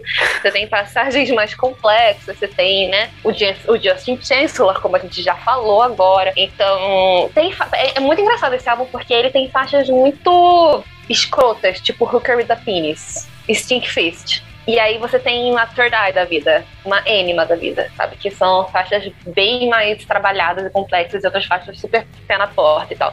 E eu gosto muito disso. É... Eu entendo ele não ser o álbum mais bem produzido do Tool, né? Porque 96 e não sei se a banda já tinha dinheiro suficiente para pagar um super, uma super produção, mas é uma produção um pouquinho mais suja ainda. Então mistura essa parada do grunge que eles tinham antes, dessa coisa mais visceral, e agora pegam, bebe um pouquinho, começa a beber um pouquinho do prog, e aí é quando eu realmente começo a ficar muito fã do som da banda. Tem muitas músicas nesse álbum que eu sou muito, muito, muito fã, tipo a própria Third Eye, que demorou muito pra eu gostar, porque eu acho grande do caralho também. Mas quando eu finalmente sentei pra ouvir, eu fiquei, meu Deus do céu, que coisa incrível. E é, é o meu terceiro álbum favorito da banda, basicamente. Eu amo muito demais o Anima. Então, uh, esse álbum, já puxando o lance cronológico, realmente, assim, eu senti bastante, ok, o, agora o Tu é uma banda prog. Né? Ele tem muitos elementos prog uh, comparado com o anterior, e realmente o que, o que mais me chamou a atenção foi a, as linhas de baixo. E agora sabendo que teve essa mudança de formação e tal, isso é bem justificável, sabe? O baixo desse álbum é uma putaria, cara. O troço tá, tá estraladaço no teu ouvido, assim, sério. Sensacional. Inclusive, eu acho que a adição do novo baixista deve ter sido um, um dos grandes motivos pelos quais a banda ficou um pouco mais prog, porque ok, no primeiro álbum, basicamente só a bateria que ia para um lado mais experimental e viradas muito loucas, quebras de ritmos, caralho, quatro. Enquanto as guitarras e o baixo iam mais para um rolê do grunge e do rock alternativo da época. Okay? Aqui, o baixo come solto, começa a putaria... Uh, a putaria prog e, cara, achei um, um grande álbum. Ele não me impactou tanto quanto o primeiro, por incrível que pareça porque o primeiro, como eu, como eu disse, teve essa familiaridade, assim, que me, me pegou muito fácil. Mas foi um álbum bem interessante, gostei bastante. Então, uh, durante muito tempo, esse foi meu álbum favorito do Tool. Cara, eu acho um álbum completo, né? É, ele tem um início e tem um fim muito bom. Apesar de eu achar que o tamanho dele também me incomoda, é, a última faixa, eu acho que demorei, assim como a da a Gabi, para gostar dela, mas pelo tamanho dela, que realmente quando você chega ali no. São 15 faixas, na 14 que é praticamente o íons, praticamente é um barulho, sei lá, de energia elétrica. Na 14 faixa você já tá tipo assim, nossa, já passou o ápice, o ápice do álbum praticamente é a Anima, porque a faixa Anima é estuplosa. E, enfim, aí chega Third Eye, e assim, você já fica um pouco cansado, fala, nossa, realmente é, aqui o álbum meio que parece ser bem necessário o álbum ter continuado ali na faixa décima, décima quinta faixa. Enfim, uh, mas, é, mas assim, tirando esses preconceitos que eu já tenho com o tamanho do álbum, uh, eu gosto muito dele, porque as faixas deles funcionam muito bem, de forma tanto, tanto dentro do, do Anima, quanto sozinha. Steam First funciona muito bem uh, sozinha, né? Por exemplo, tem um, tem um clipe incrível. Uh, Front, uh, Six e, e, Two também, que eu gosto bastante dessa faixa. Use for Idiot. Uh, conforme já falei anteriormente, a Anima foi a faixa que me fez conhecer o Tool, né? Aquele clipe, nossa, cara, sensacional. Eu gosto, eu viajo até hoje, quero entender até hoje a mensagem daquele clipe de Anima. É Push It, enfim, cara, é muito bom né? Então, assim, hoje em dia não é meu, mais meu, meu álbum favorito. Eu acho que a banda consegue trabalhar mais à frente, é, melhor a sonoridade. Mas aqui eu sinto uma presença de uma bateria com os elementos do Sepultura, né? É, um pouco mais tribal. Né? Então, Verdade. Então, me lembra. Verdade. É, o Danny Carey tem muito isso mesmo. É, lembra isso, isso não rolava no, Isso não rolava no primeiro álbum, né? É o, é o rolê do New Metal. Rolê do New Metal. Exatamente. Aí pois então é. tem, tem, alguns momentos que a, a bateria me lembra a sonoridade de atabaque, né, de, é, que é o instrumento usado em, em religiões de matriz africana, né? Então, assim, bom, eu gosto, eu gosto do som do atabaque, então essa, a, a, eu gosto demais da bateria, a, a adição dessa, desse tipo de bateria no álbum. Enfim, eu baixo, claro, Vocês já elogiaram aqui, eu vou reiterar. O baixo desse álbum tá incrível. Nossa, cara. E, enfim. Puta álbum, puta álbum. Cara, mas assim, realmente 15 músicas em um álbum de prog é puxado, velho. Então, eu É queria. puxado, é história pra acabei- contar. Então, eu queria comentar sobre isso que eu acabei esquecendo, aí eu fui olhar a tracklist e lembrei. Eu- Uma coisa que me incomoda muito no Tool é a, o exagero que eles têm de botar interlúdio entre uma música e outra. E o É problema demais. é que não são nem interlúdios interessantes, porque tem álbum que você até gosta de ouvir. Eu adoro, eu sou, eu sou uma defensora de interlúdios. Principalmente em álbum que é super pau na porta, pau na porta, pé na porta. E aí é um interlúdio mais calminho. Eu acho que funciona pra caralho. Mas o problema do Tu é que eles querem me colocar receita de, de ovo, de bolo de, com ovo na, na, na, na- na- no meio do álbum. Receita de miojo. Os caras querem botar barulho de, de, de fiação elétrica. É, daí, é. Quatro, Cara, quatro minutos de Quatro fiação minutos. elétrica. Sim, cara, é, é, Quatro Um meio- minuto e 26 de bebê chorando. nossa. é meio demais, né, meu? É demais, é, demais. Então, isso, Cara- isso é uma coisa que, pra mim, até afasta o Tu de ter um, um 10 perfeito na discografia, porque, caralho, não tem necessidade desses interlúdios idiotas. Não tem. Não, exatamente. Se tu quer fazer uma brincadeira e, tipo, ah, beleza, combinar com conceito e tal, ah, tu bota 10 segundos desse som no finzinho da faixa, assim, sabe? Ou no início da outra, pra ligar. Ah, até, ok, por exemplo, passa o- uma mensagem, só acho- que. bah, Eu acho que é no demais. Operation Mind Crime, que é cheio de, de interlúdio, mas os interlúdios funcionam bem. Mas enfim, já vou É, aproveitar que falar. tem. Isso foi uma coisa que me incomodou pra caralho ouvindo esse álbum, foi essa quantidade de interlúdio. Por exemplo, o final do álbum, assim, depois de eu ficar quatro minutos ouvindo o som de fiação elétrica, a música tinha que ser muito foda pra mim gostar dela depois. Eu, não, eu tava, eu tava Eu não achando que achei. meu fone tava com problema, cara. não eu, eu- foi a primeira Jurei. reação. Eu fiquei, cara, o que tá acontecendo? E assim, depois de eu já tá puto ouvindo essa música, sério, a Third Eye pra mim, eu acho que foi a, a música que eu menos gostei da banda inteira. Ah, Ter esse conjunto com a, a Eons, porque eu fiquei puto ouvindo. Eu já tava meio irritado. Tipo, assim, o álbum como um todo, eu gosto muito do início dele. Mas eu acho que da faixa 7, da 8 pra frente, que é Intermission, que é um, interlúdio, eu já tinha perdido o álbum. Tipo, sei lá, começou a tocar e eu não. Eu acho que é umas duas só faixas e um interlúdio, tipo, já tinha, sei lá, já tinha perdido a atenção. Eu só fui voltar a atenção de novo porque o- no riff da Anima que, me- que eu reconheci na hora que eu pensei, ué, tá aleatório, o álbum acabou e começou a tocar o DR do nada aqui. Ah, aí aí eu, eu- a atenção voltou pro álbum, eu ouvi essa música e gostei. Mas aí logo depois já veio esse, essa Ions aí. e, Nossa, Filhos da Deus. puta plagiaram o DR. Cara, mas é foda, porque eu também. Eu tenho muito problema com um álbum que é muito longo. Mesmo sendo fã de prog, eu acho que você não precisa ter um álbum de mais de uma hora, na maioria das vezes. E o problema do Tour é justamente que eles não fazem valer as uma, a, a uma hora inteira. Eles não fazem valer os 60 minutos inteiros, porque sempre tem muito interlúdio. E muito interlúdio que é desnecessário, sabe? Não é um interlúdio interessante, assim, que serve como um pit stop. O interlúdio te causa, te faz gastar mais energia, te faz queimar mais o cérebro do que a música em si, sabe? Porque interlúdio Isso pra mim quero- é, é, é isso, é um pit stop pra você, né, recompor as energias. O tu faz você gastar energia no, no interlúdio. É isso aí, Mas eu o que quero eu falar de um gosto álbum lá na de- frente. de- mas assim, o que eu acho legal nesse álbum, inclusive, é que apesar desses problemas com o interlude, e as faixas que você tira dele é, são muito boas. Elas Então, Sabe? é, eu ia falar são justamente boas pra isso. caralhos. Eye é incrível, mano. Eye é muito, muito, muito, muito incrível. E eu só consegui gostar dela depois que eu vi ela separada. Não porque no álbum ela não funciona, mas é porque justamente eles têm tanto interlúdio que fica cansativo e você simplesmente não consegue digerir nada. Inclu- Inclusive, se Jimmy e Pochit, Pochit foram músicas boas, eu sinceramente eu não lembro mais, porque nessa época do, o, álbum, o álbum já tinha me perdido. Nessa altura do campeonato São já tinha muito Nossa, mas Jimmy é muito boa, duas. cara. eu não lembro de nada. Ah, Mas assim.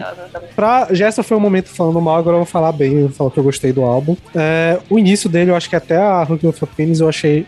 Eu tava, eu tava gostando até dos interlúdios, eu tava, caralho, esse álbum tá indo maneiro. Só que aí, metade pra final, não gostei, né? Se foi gostar da Anima. Só que, assim, por exemplo, a Stank Fist achei maneira. A Elodie, acho que um pouquinho longa demais, mas ainda maneira. A Edith, não lembro exatamente direito. Nesse álbum tem uma, uma única música que eu já conheci, assim, a, a ponto de ler a letra, analisar e tal, que foi até pro VNR que a gente fez no episódio de Metapsicologia, que foi a Fora Two, que é uma letra que fala sobre um conceito junguiano, que é o que eu trabalho lá no outro podcast que eu tinha no Sombras e Símbolos, que é a questão da sombra, dos sombras e símbolos, olha. E é uma letra bem acurada com essa questão do, processo de individuação e tudo que o, o- é tipo é simplificada, mas ele pega o cerne da mensagem do, do rolê da sombra e de lidar com esse lado da personalidade mais obscuro e tal, tipo dos, teus defeitos. E a letra ela tem um- uma um trocadilho legal também do título do Fox 61, que tem uma coisa a ver com biologia, que eu não lembro exatamente, mas tem alguma coisa a ver que Fox- o Fox 61 seria o número ideal de alguma coisa que eu não lembro mais, alguma coisa a ver com DNA Cromossomos. cromossomos e meio que seria o ser perfeito teria essa quantidade de cromossomos. Isso casa com a forma do processo de individuação junguiana que você faz esse processo e você encara a sombra para você se tornar a sua melhor versão de si. Então tem, tem um. um- a- essa parte eu acho muito maneira. E a letra eu achava maneira. E a música eu acabei gostando também, porque principalmente o baixo dela é legal. E a Hook, Hook with a Penis foi uma música que me. Quando eu tava vendo, ouvindo só, ela bateu um red flag por causa do título dela, que eu fiquei, cara, que porra que essa música que tá falando? Porque é um título assim que, assim, a primeira vez que eu ouvi, eu pensei que, sei lá, será que essa porra dessa letra é transfóbica? Eu não sei que porra é essa que tem aqui. Aí eu fui ver que a, a letra é. é Uma coisa que eles vão repetir muito é deles dando música de vingancinha contra hater, né? Eles têm muito disso. Uhum, sim. E assim, a- a- eu, eu gostei da música, apesar de achar o título ainda meio desnecessário e tal. Eu imagino que hoje em dia não faria mais o título assim. Mas a música é legal, eu gostei da letra dela e tal. E acho que no geral é isso. Essa primeira metade, assim, se fosse um álbum que fosse, sei lá, umas três músicas a menos, ia ser perfeito. Mas até entendo um lado que eu tô. Aqui, aqui ainda não, né? Mas vai ser uma banda que fica, sei lá, cinco anos sem lançar nada. Então acho que até faz sentido eles lançarem álbuns grandes, mas pra mim, que não tô acompanhando isso cronologicamente, eu vou só ouvir o álbum como um todo, faz ficar cansativo pra caralho ouvir um álbum deles inteiro. Eu acho que o, o foda, eu acho que o foda é que você nem tem tanto tempo assim de música útil no álbum. Você tem muita coisa que é besteira. Isso que me deprime um pouco, porque não tem tanta música assim no, no Anima. Tem uma quantidade normal num álbum normal, sabe? Que eu, eu salvo só as músicas de fato do Tu, aí eu vou ver na minha biblioteca e ah, nove músicas, dez músicas no máximo. É ok, é bem ok. Mas aí eles me botam esses troços, esses barulhos no meio do álbum que come quatro minutos de uma vez, tipo, ai, uns aí é foda. Se enxugar tudo, o álbum fica tipo 40 minutos, sabe? É, exatamente, Um, exatamente. com- um comentário que eu queria fazer, o Sander falando putaço no início da fala dele sobre esse álbum, ele falando tô puto, tá ligado? Ele encheu a boca pra falar, né? Eu acho que a gente perdeu uma oportunidade maravilhosa de gravar um mega react do Sander com a discografia completa do Tu, velho. Ia ser incrível isso. Eu queria Olha, muito ver o Eu ouvi os álbuns parcelados e ainda achei irritante ouvir como um todo. Uma coisa que eu, a- a- eu acho que eu já vou até adiantar aqui, mas uma coisa que eu percebi é que tu pra mim vai ser uma banda de playlist. Eu acho que eu nunca mais vou ouvir os álbuns inteiros. Eu vou ficar pegando música por música que eu acho que vou me preservar e provavelmente vou gostar mais da banda se eu for fazer isso. Se você ouvir em playlist já tá bom. Que eu não esperava isso de Exatamente. você. Já consideraremos um avanço aí, eu acho. É, exatamente. Não é? Pegando o Isso, gancho aqui, eu isso foi um elogio. Pegando o gancho, eu acho que a única. é, o único interlúdio necessário é o de Ivan Satan, que é tipo, ele falando alemão, mas é só por isso. De resto, jogasse tudo fora que tava tudo bem. Nem o Ions, que eu achei que tava acontecendo alguma coisa com o meu fone, e pensando, porra, acabei de comprar essa merda. Ah, esse E eu pensei passei que tu ia gostar, que tá de física, né? Eu gostei do clipe que passou. Ah, eu não lembro qual deles que tinha os, o arco voltaico subindo assim. Eu lembrei disso. Hum, boa, boa coisa, Sander. Mas de resto, eu gosto quando eles ainda carregam o peso do Undertow e do Opiate. Então, é, eu acho que algumas. Tipo, só, só meio que deixam elas pra lá. Tipo, talvez acho que a própria título ônima, eu acho que ela não me pega tanto. E eu acho essa capa icônica, assim, porém zoada, né? Eu acho que eles, eles vieram de uma capa tão da hora que era do Undertow pra vir pra isso daí. A do Undertow é foda. O quê, né? É. Cara, eu acho isso aqui mais bonito que a da Deton. A Deton eu Ah, não, não não. entendi ela até hoje, o que, que ela é. Não, para. Tipo, é só uns Parece riscos uma vermelhos. presilha de cabelo, assim, sabe? Um acho. Mas é, é bacana. A capa do Undertow, ele é, tinha até uma parada meio escondida, que você botava contra, contra o sol e apareciam umas imagens meio estranhas e tal, e é, enfim, é todo, toda uma parada. Eu gosto dessa É, capa. eles, né? eles, eles são cheios desses negócios, né? São- Eles são. são. Eles são. O Maynard, especialmente, é muito Ed. Sempre foi. É, E, sempre foi. inclusive, inclusive, isso é um comentário que eu ia fazer sobre o Hooker da Penis. O Maynard sempre foi muito Ed. Eu acho que hoje ele não faria esse tipo de coisa, mas hoje em dia ele fica cutucando vegano na internet. Então, assim. é, Ah, cara, sério? Aham. Ele é chato. Ah, Ele é ah, chato. mano. Ele é ai, chato. ai, que incelzão, Chamaria né? pra tomar uma breja. Nossa, cara, O Deus vinho, me já ele eu amo né? o demais, mas eu não É. conversaria com ninguém da banda. Nossa, eu Sim, de nossa. Cara, então, eu- aí, aí quando eu tô começando a gostar da banda, daí vocês falam isso aí só pra eu ficar com mais nojo, pensando, porra, são aqueles nerdola em céu do caralho. Não, só Não, o não, não, Maynard. não, é só o Maynard só. Ah, tá, só ele? O Ti- É porque o Timberlake é é gente pra caladão também. o, Justin Chancellor é gente boa pra caralho. É um senhorzão É. super, super, super pimpa hoje em dia. O, o Danny Carey, ele, ele toca, ele toca bateria com o outfit inteiro do Boston Celtics. Então, assim, ele é louco do, do, do basquete. Tá aí, isso. Ah, ok, ok. Ele é Pronto, Você do gostar pronto, dele um pouco. ganhou o E eu aqui, eu aqui com o É. montão do Sixers. Exatamente. Ok. Então ele, ele é louco do basquete, ele, ele- você vai ver o show, o show ao vivo do, do Tu, é, ele tá, tá com, com todo o outfit do Celtics. Então, assim, é só o Maynard que é otário, o resto é, é tudo gente boa, tá? O Adam Jones, ele, ele, é, ele, é, ele é só um boomer, só, deixa o bichinho. É, mas, enfim, deixa eu falar agora da, da- da- do álbum, que eu não falei ainda. Ah, cara, esse álbum é o primeiro álbum que eu acho que é, é, é o Tu, sabe assim? O, o Undertow, ele é um, é um álbum que é eles estão se formando ainda musicalmente nesse álbum, tipo assim, ok, isso é o Tu. Nossa. E 4682 foi minha, minha faixa preferida por anos e anos e anos. E até hoje, quando eu paro pra ouvir, eu fico, caralho, essa faixa é simplesmente maravilhosa. Aquilo que o Sander tava falando do, do significado de 4682, né? Que é, existe uma teoria aí, existia na verdade, que a- a- nossos antepassados tinham 42 cromossomos, aí chegou, aí quando chegou ao, ao nosso, ao, ao ser humano moderno, a gente tem 44 cro- cromossomos, quer dizer, 46 cromosso- cromossomos, cromossomos e dizem, e, sei lá, as, as línguas aí, os, os estudiosos que fazem essas teorias malucas, que o- a evolução do ser humano atual é quando a gente chegar com mais dois cromossomos e chegar aos 48 cromossomos. Então essa música também fala sobre Jung, sobre isso, sobre conseguir evoluir espiritualmente e fisicamente para chegarmos aos 48 cromossomos e ser um ser humano mais evoluído. Uma viagem do caralho, é só você usar droga pra caralho que você consegue pensar nessas paradas. E Adorei a homenagem aos X-Men. Em algum momento é, vai, vou fazer um vídeo sobre essa música e a Gostei da Sombra do Jungiano lá pro nosso canal do YouTube. Tô prometendo um bocado de vídeo que eu não faço, mas um dia eu farei. Mas assim, essa faixa é incrível. É, o, é, que é- no nosso episódio que a gente fez sobre Metrópolis de Dream Theater, na música, Ho- na música Home, quem pegar ela aí agora pra ouvir, é basicamente a intro dessa música, eu baixo dessa música a intro. Então, assim, é uma. É uma referenciazinha que o Dream Theater fez ao, ao Tool, porque realmente, pra você ver como essa faixa e esse álbum foi importante pro metal da da década de 90 E por sinal E é a melhor música daquele álbum do Dream Theater. também. Você tá a melhor música do Dream Theater. Caralho.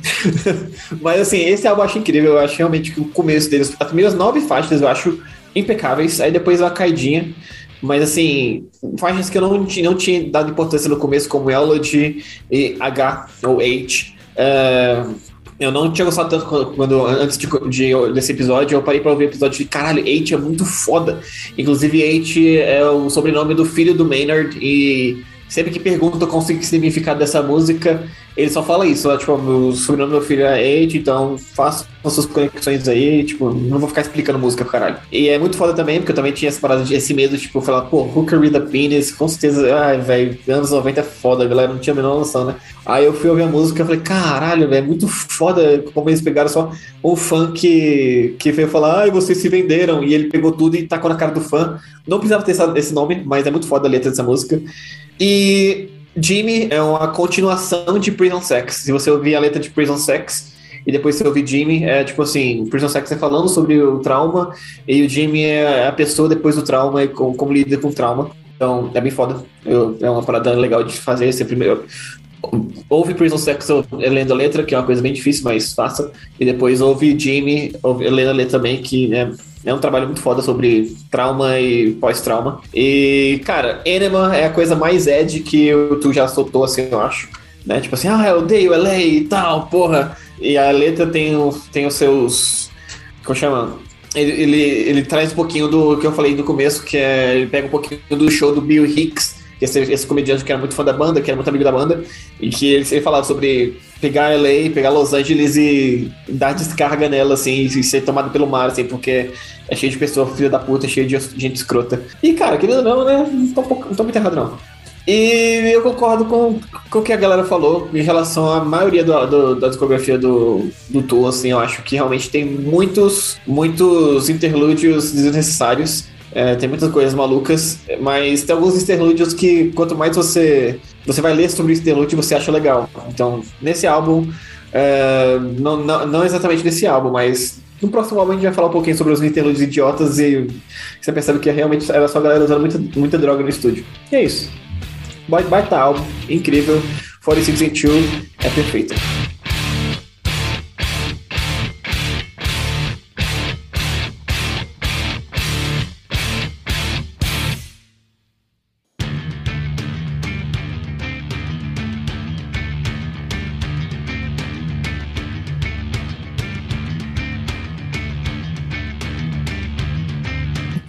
Para um salto temporal de cinco anos. Aconteceu alguma coisa nesses cinco anos da banda aí, entre os dois álbuns? Nesses cinco anos que tiveram aí, eles tiveram umas brigas com uma gravadora e tal, aquela coisa básica de banda Edge também. E eles lançaram Salival, que era um álbum ao vivo que não está no Spotify, é, que é um DVD ao vivo. Um DVD não, né? Um álbum ao vivo que tinha bastante faixas, assim, eu confesso que eu vi uma vez há muito tempo atrás, mas eu acho que nem vale a pena a gente botar aqui como ponto de faixa, porque, cara, você vai ouvir uma gravação bem ruim ali no YouTube, uma coisa bem zoada, então.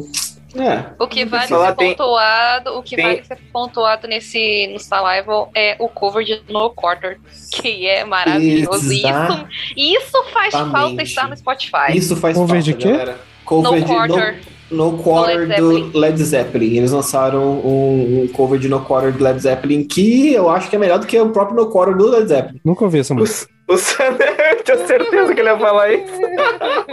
Mas é incrível, é incrível. Nossa. É a coisa que mais falta sinto falta no Spotify é esse. Sinto demais. Eu, no nosso episódio sobre covers, eu queria ter falado sobre No Quarter, mas eu sei que a gente sempre faz é, playlist, né? Com a música original e o, e o cover. Aí eu, porra, como é que eu vou falar do cover, sendo que o cover não tá nem no Spotify pra poder botar na playlist, né? Só que, é. Top oh. melhores covers que eu já ouvi na minha vida. Hoje, hoje é o puro suco do Sander, cara. É o Sander na sua versão mais primitiva e crua. Esse, esse álbum ao vivo não tem nenhum registro em vídeo no, no YouTube? Não, não tem. No YouTube não tem registro em vídeo, é só áudio mesmo. Ah. E, Infelizmente a banda tem medo de câmera. É, basicamente isso. A banda não gosta de câmeras, mas tem bastante, tem bastante coisa no YouTube de show gravado com câmera antiga, com celular hoje em dia. E conforme o tempo vai passando, as gravações vão ficando melhores e o áudio vai ficando melhor. Então, se você quer ouvir a banda ao vivo, ouça porque tem algumas coisas. Inclusive, acho que em 2020 lançaram um drum can do Danny Carey tocando a música de, de, do álbum de 2019, que é a melhor gravação ao vivo que tem, assim, do Tool. Então você fica, caralho, seria muito bom eles lançarem um DVD, mas, enfim, fica aqui pelas nossas esperanças. Então, né, nesse período, em 2001, a banda lança o seu álbum, talvez o mais aclamado comercialmente, pelo, pelo menos era o álbum que eu conhecia de nome, que é o Lateralus. Quem é que vai começar? Porque eu já tô emocionada aqui. Ah, eu então... acho que eu, eu, eu vou começar dessa vez. Foda-se. Eu falei, eu fui o último do Animal, agora eu vou começar. e depois eu vou falando. Porque, cara, não tem como. É, pra galera que está no Twitch aí, ó. É, cara, é o meu. Eu tenho a tatuagem na nuca do, da, do olhinho aí pegando fogo, então é o meu preferido, não tem o que fazer. É, esse álbum ele mudou como eu via muitas coisas sobre metal e como eu via muitas coisas sobre a vida. As letras desse álbum são incríveis. É, The Grudge começa o álbum de uma maneira incrível, de uma maneira maravilhosa.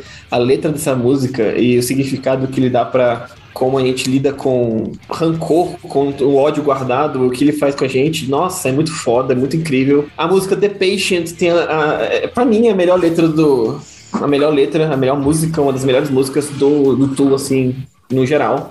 eu, o que essa música fez por mim em dias que eu estava com puro ódio e ou então cansado da minha vida, ou então eu parava pra ouvir essa música e falava, caralho, tem que ter paciência, velho, tem que ter paciência essa porra. E Schism também é uma puta de uma faixa foda, apesar que eu já ouvia tanto ela que eu já dei uma enjoada de leves. Mas eu acho, eu acho o baixo dela muito, muito incrível de ouvir também. Nossa.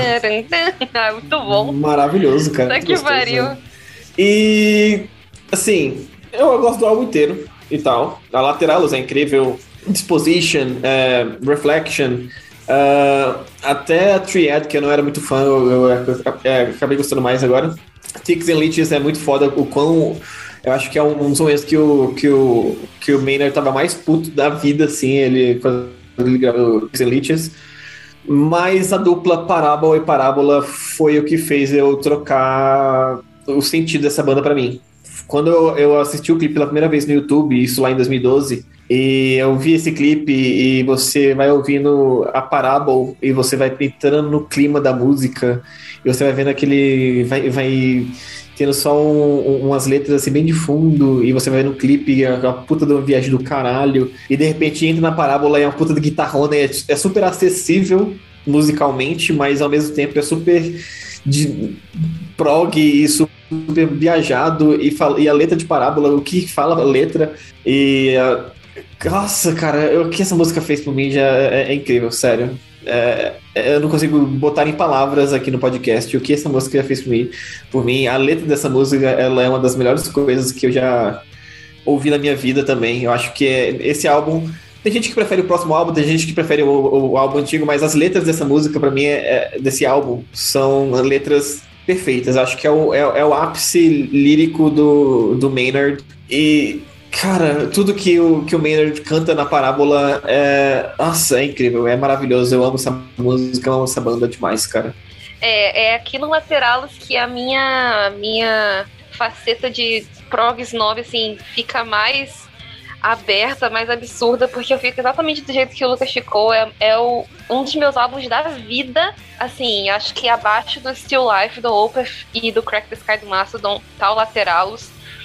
Foi um álbum que também mudou a forma como eu ouvia música no geral, não só metal, mas música no geral. É, esse álbum é meio que, tipo, um mantra do começo ao fim, né, cara? Você. Tem muitas músicas que também me ajudaram muito em períodos muito difíceis, como a própria The Patient, a Parábola e Parábola. A Lateralos, eu sonho em tatuar algumas, algumas, alguns trechos dessa, dessa música no corpo.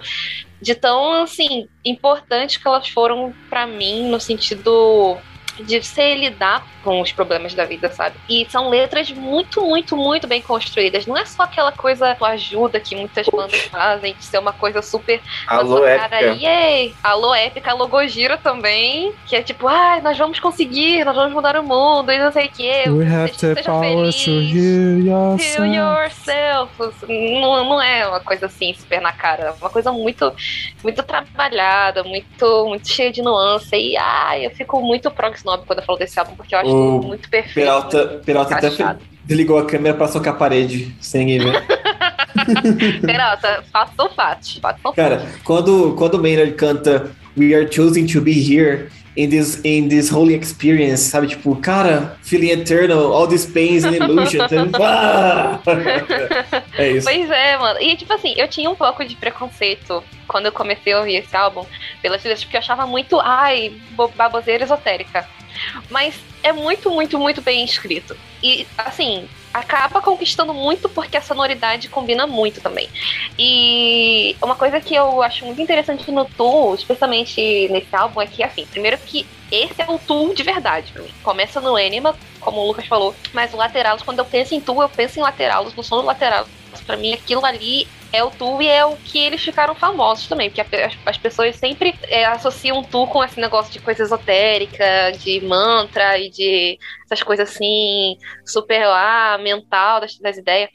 Mas eu acho que eles cons- conseguiram construir esse álbum e, e casar as letras que eles queriam passar muito bem musicalmente.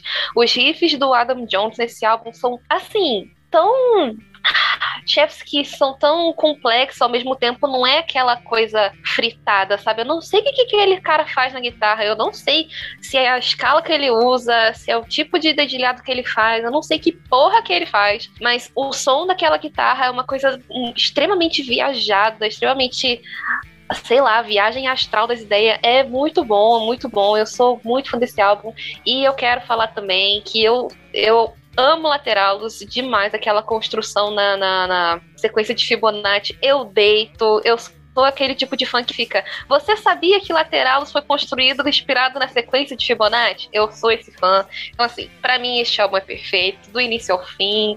Reflection, Lateralos, Parábola Parábola, The Grudge, tudo. Tudo, tudo, tudo. Estou emocionada já porque esse álbum é, é extremamente importante pra minha vida também. Lindo, queria lindo, dizer lindo. que, Queria dizer que Celebrate this chance to be alive and breathing ficou no meu status do, do, do, do WhatsApp por acho que oito anos da minha vida, assim, sabe? Ah, o meu foi Reaching Out, Keep Going. É ok, também, justo. Ah, Assim, off-topic é mais o meu, do WhatsApp é- é- foi sempre o mesmo, que eu sempre esqueço que dá pra trocar isso. E é uma frase Hey do... there, I am using WhatsApp. Não, não, é uma frase do Metallica, do, da North Leaf Clover, que é aquela It's going to be the Sunday light in the end of tunnel, it's a Sunday train away. Olha aí. Em O meu é 2019, Freezing Moon do, do Mayhem. em 2019 eu troquei pra do, pra do All Path, mas vou trocar aqui de novo pra Celebrate this chance to be alive and breathing, foda-se. Emocionou, emocionou. Então, beleza. O Perato tá aí ainda? Assim, a Gabriela já parou de falar. Olha, Eu não, posso- se eu eu- quiser, eu, eu posso continuar eu- falando. eu- Tem muita eu- coisa pra falar álbum. Eu posso voltar, gente? Eu, eu Pode, não- pode não, eu não vou mais ser insultado nesse podcast. Talvez, talvez seja. Talvez seja. Então, acabei Não de é mudar garantia. minha opinião sobre o Lateralo. Não, não é garantia. Nossa senhora, eu não tô preparada pra ouvir o Peralta falando mal desse álbum. Então deixa eu falar Não. primeiro. Posso falar primeiro? É, esse foi o álbum em que eu gostei de mais músicas em quantidade. Foram cinco. Então já foi um, um avanço. Que são, acho que basicamente já foram citadas, que é a The Grudge, The Patient, Sisme, Parábola e, e a Lateral. Mas eu acho que, sei lá, do Laterales pra baixo, as outras quatro músicas é aquele mesmo esquema. Eu já- o álbum já tinha me perdido, eu não lembro mais o que, que são nenhuma delas, eu já ta- tava com o saco cheio. Tava, meu Deus, acaba álbum, pelo amor de Deus. Então, da Laterales pra cima, eu acho um álbum bem legal, apesar de, tipo, ter umas músicas ali, tipo. Acho que não, acho que não, acho que eu gosto de tudo, assim. Na- eu fui ver aqui. Olha acho só. que só essa Tic e Licks que eu não lembro. Nossa, é a É. mais diferente do álbum. É a Cara, é. né? Mas da, do, da Laterales pra cima eu gostei, gostei, assim. Foi, eu acho que foi o meu favorito. Ouvindo. É, assim, a X, assim, é uma música que eu já tinha tentado. Era sempre ela que eu tentava ouvir quando, quando eu ia pegar tu. E ela, sei lá, uma música, ok, maneira. E é isso. Então acho que o álbum como todo é aquela mesma coisa, né? Música é tipo. é, mais músicas do que deveriam ter, então, pelo menos pra mim, né? E assim, eu entendo que, principalmente aqui, eu acho que eram cinco, cinco anos de distância, então, lançar um álbum grande depois de cinco anos, eu, eu não vejo tão ruim assim. Eu entendo a banda fazer isso. Só que pra mim, minha experiência pessoal ouvindo, isso faz ficar chatão, então, sei lá, não, não me ganha. Mas, sei lá, eu acho que se eu for ouvir essas músicas separadamente, talvez um dia esse álbum seja um dos únicos que eu consiga ouvir ele inteiro depois. Mas ainda assim, hoje em dia eu não consigo ouvir ele inteiro de boa. Tipo, no finalzinho eu já encho o saco. Mas, assim, é um avanço. Queria só dizer rapidinho aqui que o, a, a segunda faixa, Ian Blue Apocalypse, tem esse nome por causa do, do cachorro do Adam Jones, que morreu, chamado Ian. E, e a faixa Mantra tem esse nome, não sei porquê, mas a, a faixa tem o som, é uma faixa de 1 minuto, de um minuto e 12 segundos, que é o som do, do Maynard apertando o gato dele, tipo, agarrando o gato dele, só que alongado. Ele, ele abraçando o gato dele, o gato fazendo tipo. E alongou. E é isso, mantra. É, eu falei que eu gostei de tudo sem contar, assim, tirando as, os interlúdios, que eu continuo não gostando. Inclusive, a, pa- a Parábola, eu acho que ainda tem que ouvir ela nesse contexto aí, porque ouvindo durante o álbum eu também achei ela meio. a- a- outra, Nossa, intro- não. outra introdução gigante pra uma música Veja- legal depois. Nossa, não. veja o clipe, veja o clipe, é sério. Veja o clipe que é as duas músicas juntos e, nossa, é.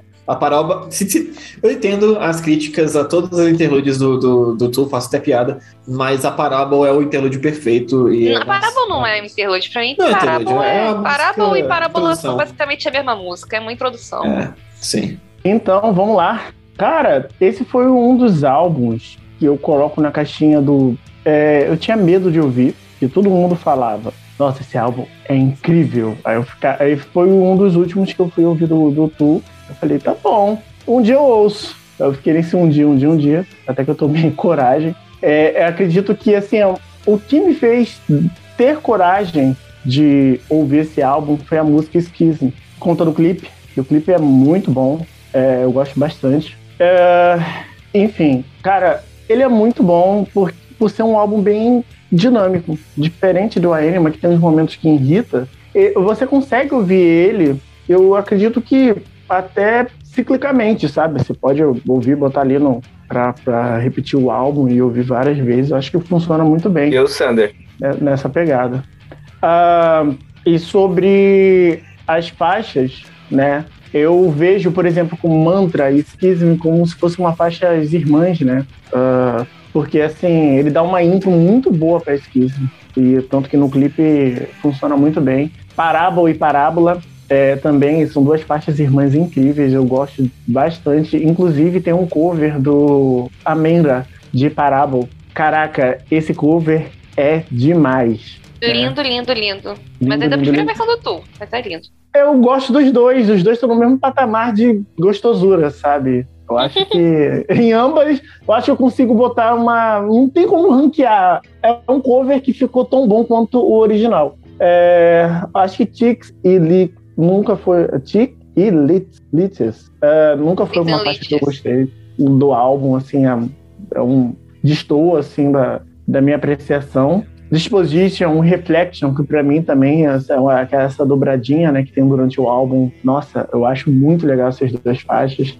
E encerra muito bem, sabe? É, é, aquele problema do Tu encerrar muito mal o álbum acaba aqui, cara. Porque no lateral de realmente a banda acertou na dose com Triad e Fape deu o- Oias. Se não me engano, ô, Gabi, essa última faixa, a décima terceira, ela, ela é uma faixa. Ela é uma. Ela é uma faixa falada ou é uma. Como se fosse uma interlude? Honestamente, eu ignoro a existência dessa faixa, porque pra mim termina em Triad o álbum. Ah, sei. Não, é porque eu realmente sei, não, eu não lembro lembro. dessa faixa, É mas eu sei que única o álbum termina não- bem. É, então, Porque depois do eu Reflection. Eu não E concordo com esse negócio de que o Tu não, não encerra tão bem, porque eles colocam interlúdio, tipo, no final do álbum. Eles colocam é, prólogo, assim, no final do álbum, que não é tão bom. Então, a Fape The Old eu realmente não lembro, mas... Não lembro o que eu, é. eu sempre encerro o faixa. álbum com a, a- Eu sempre encerro com Disposi- Disposition, Reflection e Triad. Pra mim, o álbum termina aí. Ah, tá, tá. Já lembrei, é um monte de barulho. Realmente terminou muito mal. Retira o que eu falei. Fui parar pra ver aqui. Era muito ruim. Agora que eu lembrei, eu passei raiva ouvindo essa parte. É, não, gente, o, ál- o álbum não, é- não consegue ser tão cíclico, não. Você Mas- elimina a 13 terceira faixa, que o álbum funciona muito bem, bem cíclico. Cara, Tipo mas, isso. mas assim, esse é o tipo de coisa que eu não entendo. Pra que fazer isso? Tipo, não tem a mão do produtor ali, o produtor chegar e falar, bah, ô gurizada, isso aqui eu acho que não precisa, sabe? Isso que eu fico pensando. É, realmente algumas coisas não precisam. Isso que é foda. É, eu, eu daria um 10 assim pro lateral, porque todas as músicas de fato eu amo. Todas. Não tem nenhuma música que eu deixo de ouvir. Mas tem esses interlúdios e esses, essas músicas que não faz sentido tá ali. E aí você fica pensando, porra, complicado, né? Pra que, que fechar o álbum com Fape The Oid? Se você tem Triad pra fazer isso, não precisa, não tem a menor necessidade. Então, é. Ah, eu tô uma banda complicada, mas é, Lateral é muito bom. Ah, mas de certa forma, as interludes aqui estão melhores do que no álbum anterior, né? Não é? Ah, sim, com Incomoda mesmo. Com certeza. Eu queria dizer também que nesse álbum foi o segundo, segundo Grammy que eles ganharam pela música Schism, porque lá no. Eu esqueci de comentar que no Anima eles ganharam, ganharam o Grammy de melhor performance de metal pelo, pela música Anima. E agora eles ganharam a segunda, o segundo Grammy de melhor performance de metal pela música Schism. Então, assim, eles foram bem. Eles começaram já bem, bem mainstream, querendo ou não, né? Já conseguiram ficar bem grande já. Isso é uma coisa que eu não consigo entender, honestamente, o Tu ser tão grande assim. Porque, vamos lá, o Lateralus não é uma audição fácil. Definitivamente não é. É, Eu também não gostei absurdamente do álbum da primeira vez que eu ouvi. Eu amei muito Parable e Parábola como o Lucas falou, foi a minha primeira faixa, assim, favoritaça da banda. E foi ela que me deixou a dobradinha, né? Foi ela que me fez realmente querer ouvir muito e ficar muito viciada e ouvir todos os álbuns. Mas eu acho o lateral difícil, até porque, até pela, pela duração dele, e as músicas não são assim, não é difícil no sentido de ser fritação o tempo todo, muita informação, igual muitas bandas de prog são. É, eu acho que o lance do Tu é que eles têm muito essa coisa de repetição que aconteceu muito nesse álbum, que realmente é uma parada meio de mantra, sabe? Uma coisa para você ir entrando no, clima e tal. E aí eu acho que isso pode deixar o ouvinte cansado, até porque são muitas faixas desse jeito. A Reflection é assim a música quase inteira para ela ter um ápice só depois de 8, 9 minutos. E eu acho isso fantástico, mas tem gente que vai achar que isso é cansativo pra caralho, chato pra caralho. Eu acho que É, o que, o que e eu ela não com a consigo- banda. Eu acho que, assim, eu, eu acho que com a banda foi, foram os fãs, assim mesmo. Tipo, por ser uma parada que não é fácil de ouvir, e por ser uma parada que ficou tanto tempo. brincava com o mainstream, mas ainda era aquele lado obscuro do mainstream, porque nunca fez turnê mundial, nunca fez. é, sabe, tipo, nunca.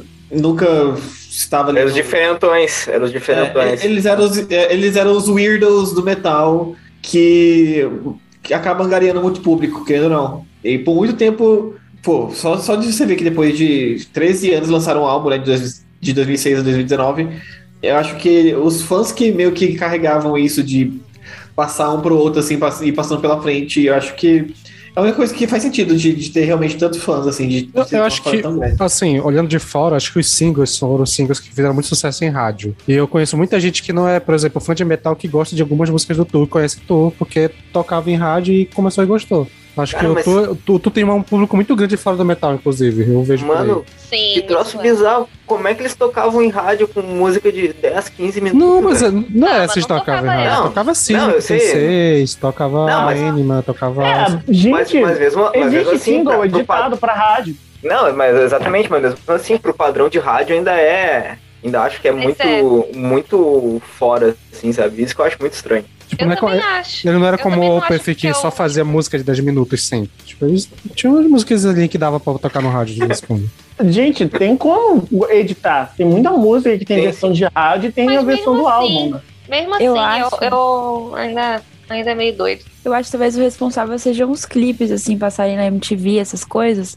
Isso traz popularidade para as pessoas irem atrás. É a justificativa que eu vejo, assim. Alguém dá falta falando desse álbum? Beraldo ainda não falou. Não gostei. ok, capaz, falando próximo sério. álbum, 10,000 Days.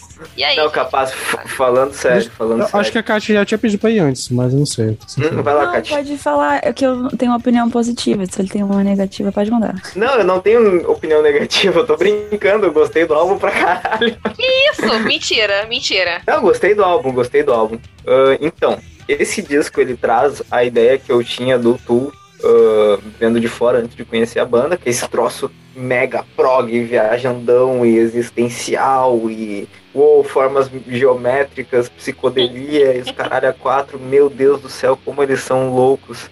Ah, então, esse álbum traz muito disso e foi uma, uma sensação parecida com a, a de ouvir o Undertow, pelo sentido de que eu notei muita coisa de bandas que eu gosto muito e muita coisa de bandas de prog moderninho que eu gosto muito. Por exemplo, sei lá, o último álbum do The Ocean tem muita coisa que é a cara do Lateralos, sabe? Nossa, sim. Eu, ta- cara. eu tava ouvindo o álbum junto com a Júlia e comentei isso, tipo, caralho, isso aqui eles tiraram do, do Tool, sabe?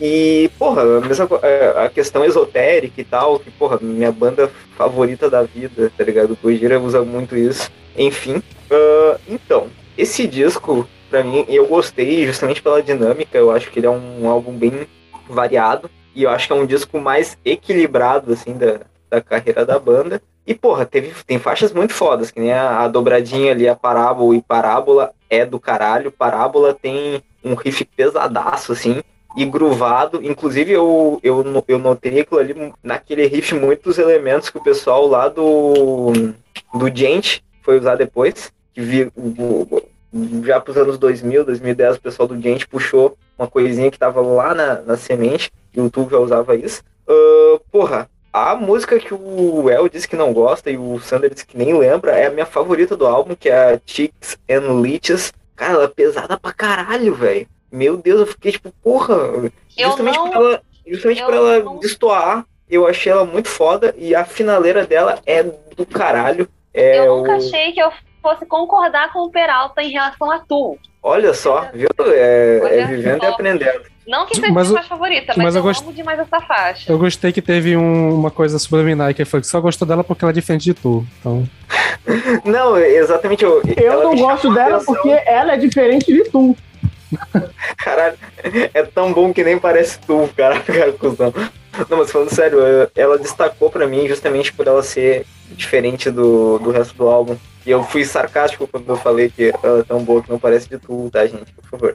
Dito isso, a única faixa que eu não gosto muito, tirando os, os interlúdios e tal, que a gente já tá tacando pau nisso o episódio inteiro, não vou falar disso de novo. A única que eu não gosto muito é a Reflection, que eu acho que justamente por ela ser meio mantra e tal, eu acho que ela demora muito pra engrenar e ela é bem longa, sabe? Então, assim, se, se fosse um pouquinho mais enxuta, eu gostaria demais. E chega um ponto que eu acho que fica meio, meio chatinho, assim, sabe?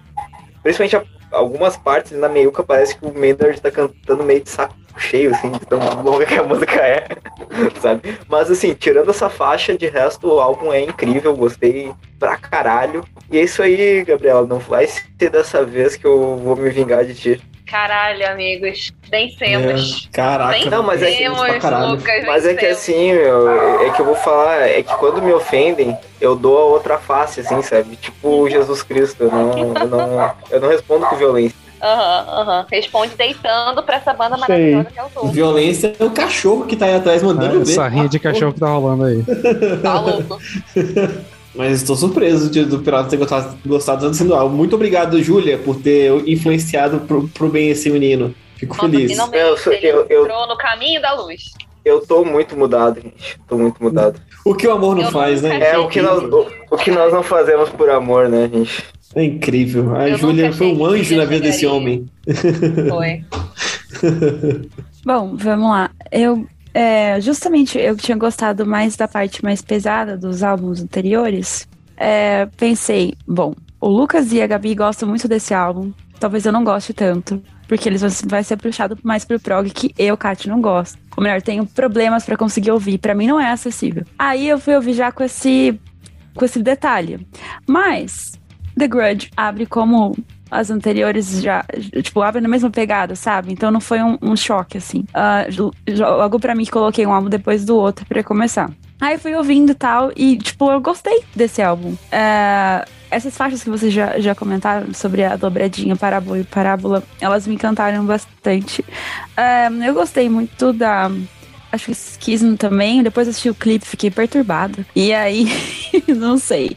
Mas eu queria tentar uma coisa, que The Patient, um, a abertura de The Patient, parece muito com Question do System of Down, só que eles aceleraram um pouquinho. Aquele riffzinho que só fica, tipo, o violão, sabe? E aquilo me lembrou bastante, tanto que eu fui ouvir Question pra ver se eu tava errada. E no fim das contas, tipo, lembra. E aí eu fiquei, nossa, cara, é muito bom saber que eu um, gosto de alguma coisa que seja prog também. Eu acho isso positivo pra mim. Foi uma edição bem legal. Então aí, Lateral. obrigada. É um prog lateral, audível, né? Evoluções. Unir todas Ah, as tribos, Deus menos o esse Sander laterolos, né? Laterolos. Exato.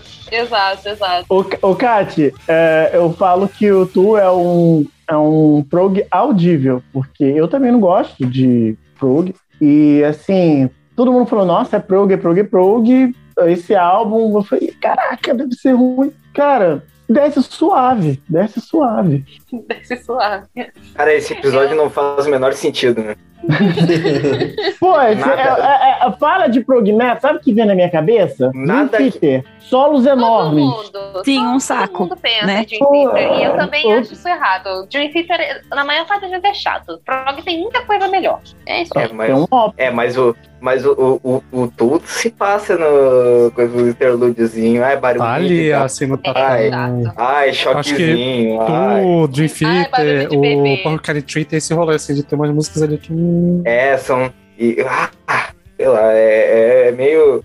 Depois, depois eu vou Bota, falar. bota, vou bota, falar. bota. Talvez ao menos os barulhinhos do Tu sejam separados da música. Aí isso facilita um pouco. Acho. Isso, isso é verdade. Não é dentro de uma Imagina música de 30 tivesse- minutos? É, Já tá de ó, saco cheio. Quatro minutos de, de Fazer barulhinho de fiação elétrica dentro da música. Aí não ia ter como defender. Ai, lembrei daquele álbum do Pink Floyd que a gente ouviu naquele episódio. Ai, enfim, botei. Eu, já te- eu posso te quicar, tá ligado, né? É, é fácil, fácil. Isso pode. Vivo. Esse, é o? VNE Podcast, gente. É, é, eu, Vocês tá- eu, eu, eu gosto desse clima, assim. Só pra, só pra terminar falando aqui, acho que a, a Kat já falou tudo, né, Kat? Que eu falar. É, a capa desse álbum foi desenhado pelo Alex Gray, que ele tem essas viagens. Cara, se você pesquisar Ale- Alex Gray aí no. tá no Google, você vai ver todas as, as capas, as artes dele, são. Uma, uma viagem do caralho, assim, realmente você, você pode pensar que o cara usa todo o ácido do mundo pra desenhar. E ele E- provavelmente usa. Provavelmente usa, não tem problema, e é por isso que eu fiz também meu. Não por causa do ácido, mas é porque eu acho, eu acho muito foda o, Será que não? Então, também por causa do ácido. Será que não, Por, gente? por isso que eu fiz tatuagem, eu acho muito foda os desenhos dele. E ele- a partir desse álbum ele fez todas as capas do, do, Do Tu. Tu. Certamente a banda que tá botando comida na mesa dele até hoje. Capa, a melhor capa do Tu e pior tipografia do Tu também. Que deve ter algum conceito por trás dessa tipografia, desse Nossa, logo, desse. O foda é que a Nossa, capa nem logo. era essa. A capa nem era essa, bonitona. A capa era uma capa preta e era só o, a, a- a- o lateral escrito daquele jeito. Então, assim, era uma abominação. Ainda bem que apareceu esse cara na vida do- da banda É. e entregou essa capa lindíssima. Eu, Eu acho, acho que, que a capa- é o logo. Tipo, se tivesse escrito só lateralos, ia ser, tipo, não cobrir a cabeça do maluco, ia ficar, tipo, lindo. Ah, mas o logo, tipo, em cima parece um óculos, sabe, 3D que desce na cara dele. É estranhão. Cara, eu acho que nem precisava da logo, nem do nome do álbum. Era só aquele desenho, cara. Funciona no, no álbum, no outro álbum ali. Eles, já, eles nunca fizeram isso, né? É a primeira vez que eles botam o logo na capa, né? Não, Eu não A sei, Anima. porque no Na Anima tem? Mas pra mim não tem. não tem. Tem não, tem não, tem não. Não tem. Ah, não, tem. Não tem, isso que eu tô falando, não tem. Não tem logo. Não tem tá logo. acontecendo? Todo mundo chapado de aço só pra não Tá comentar. todo mundo meio chapado ponta do cu, cara. Caralho, como- o momento Casa Grande do, do Eros aí. Tem, não tem? Eu só ia dizer que no, no Last FM, a capa do álbum, que foi a capa que eu achava que era certa, não tem tipografia nenhuma e é linda. Aí eu só vi com a tipografia e o logo quando foi pro Spotify. Então, assim, não sei. Não sei qual é o oficial. Vale o que está no Last FM acabou. é sobre isso, que era muito mais bonito.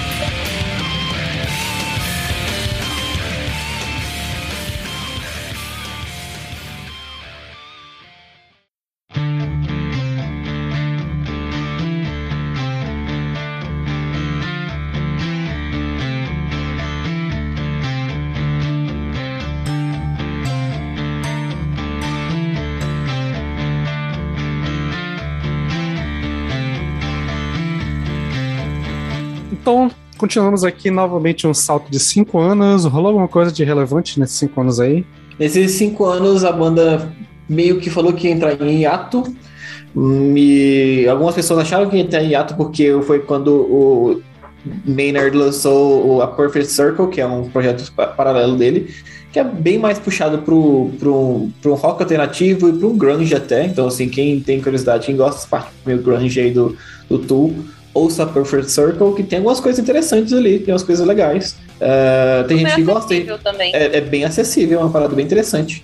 Ah, tem umas músicas bem legais, mas continua aquela pegada meio Tool de ser um pouquinho Ed também, né? Então, assim, se o Maynard é Ed, ele não vai Ele deixar de ser Ed Ed. né, pra todo lugar. Ele, Exatamente. ele tem que ser esquisitão, tá ligado? Ele não tem que ser. Ele não vai Cara, mais. eu conheço gente que gosta dessa banda e não gosta do Tu. Exatamente. Ah, e eu conheço é fã de Tu que não gosta dessa banda.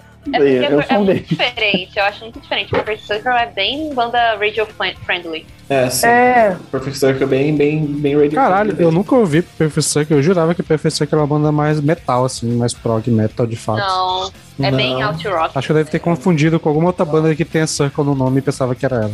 Cara, por esse nome, meu, eu sempre achava que era uma banda de metalcore, uma parada assim, sabe? Não sei porquê. Nossa, longe, longe. E foi aí também na, na época de 2000 e pouquinhos, assim, depois da lançou Lateralos, que o Maynard virou o, o maluco do vinho.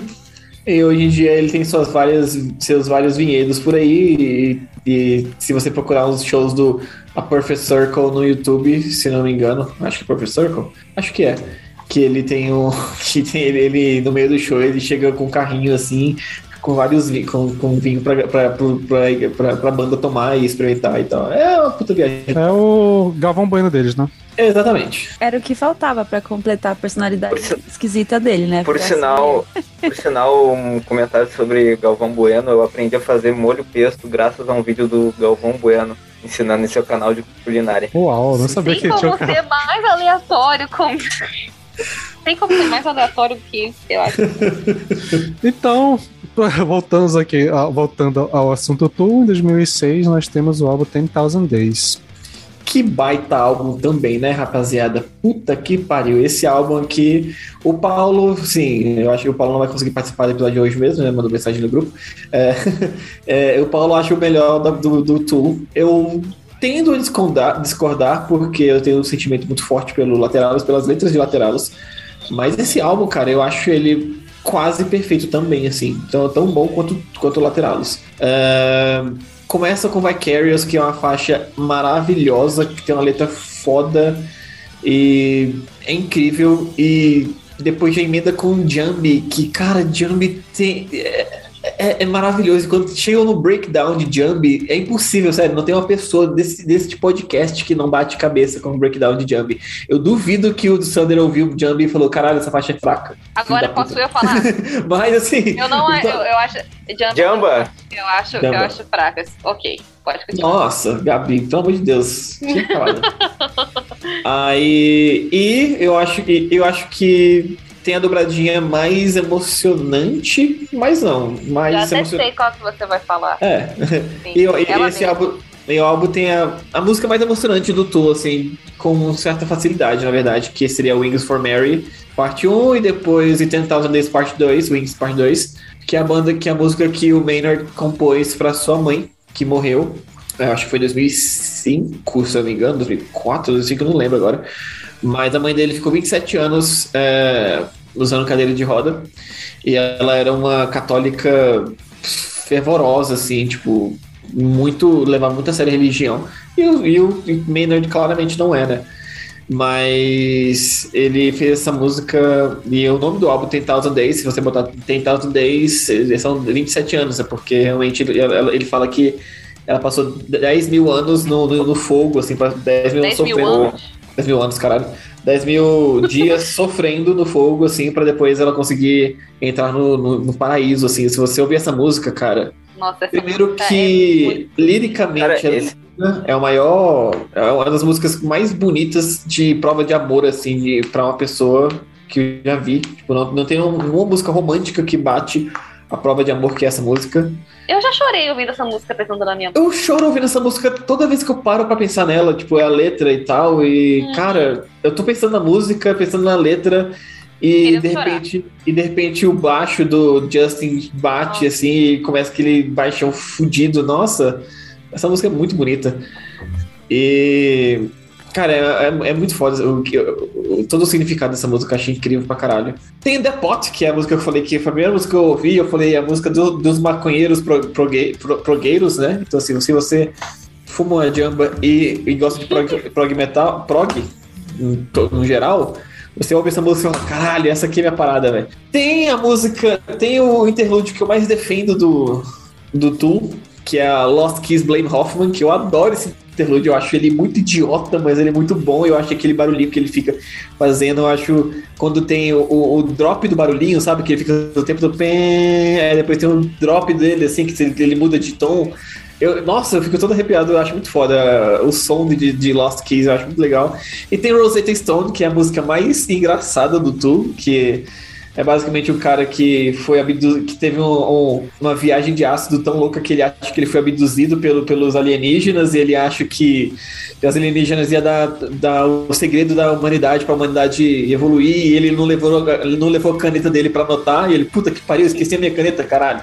É muito bom, cara, é muito bom, velho. É, é muito, é muito legal a letra de, de É Rosetta muito Stone, cara. bom, muito É bom. muito foda. Ah, que loucura mesmo, mas agora eu fiquei com medo disso acontecer comigo, velho. É muito louco, é muito louco. cara. Imagina, Mas cara, na, imagina, na, tipo, na letra ele fala que ele Imagina. se graduou ainda. É, ele fala, porra, vocês que estão me escolhendo, mas eu, eu, eu nem, eu nem me Você formei nem ainda, da, velho. da high school ainda. É, Caguei na cama. é, ele fala duas vezes. Ah, eu caguei na cama. Típico. É muito bom, cara. Caralho, muito bom. velho. Muito bom. Essa, essa é uma das minhas faixas favoritas. É muito bom, cara. É, é, vida. Rosetta Stone é muito engraçado, cara, essa faixa. E tem uma, uma partezinha do Rosetta Stone dele lá.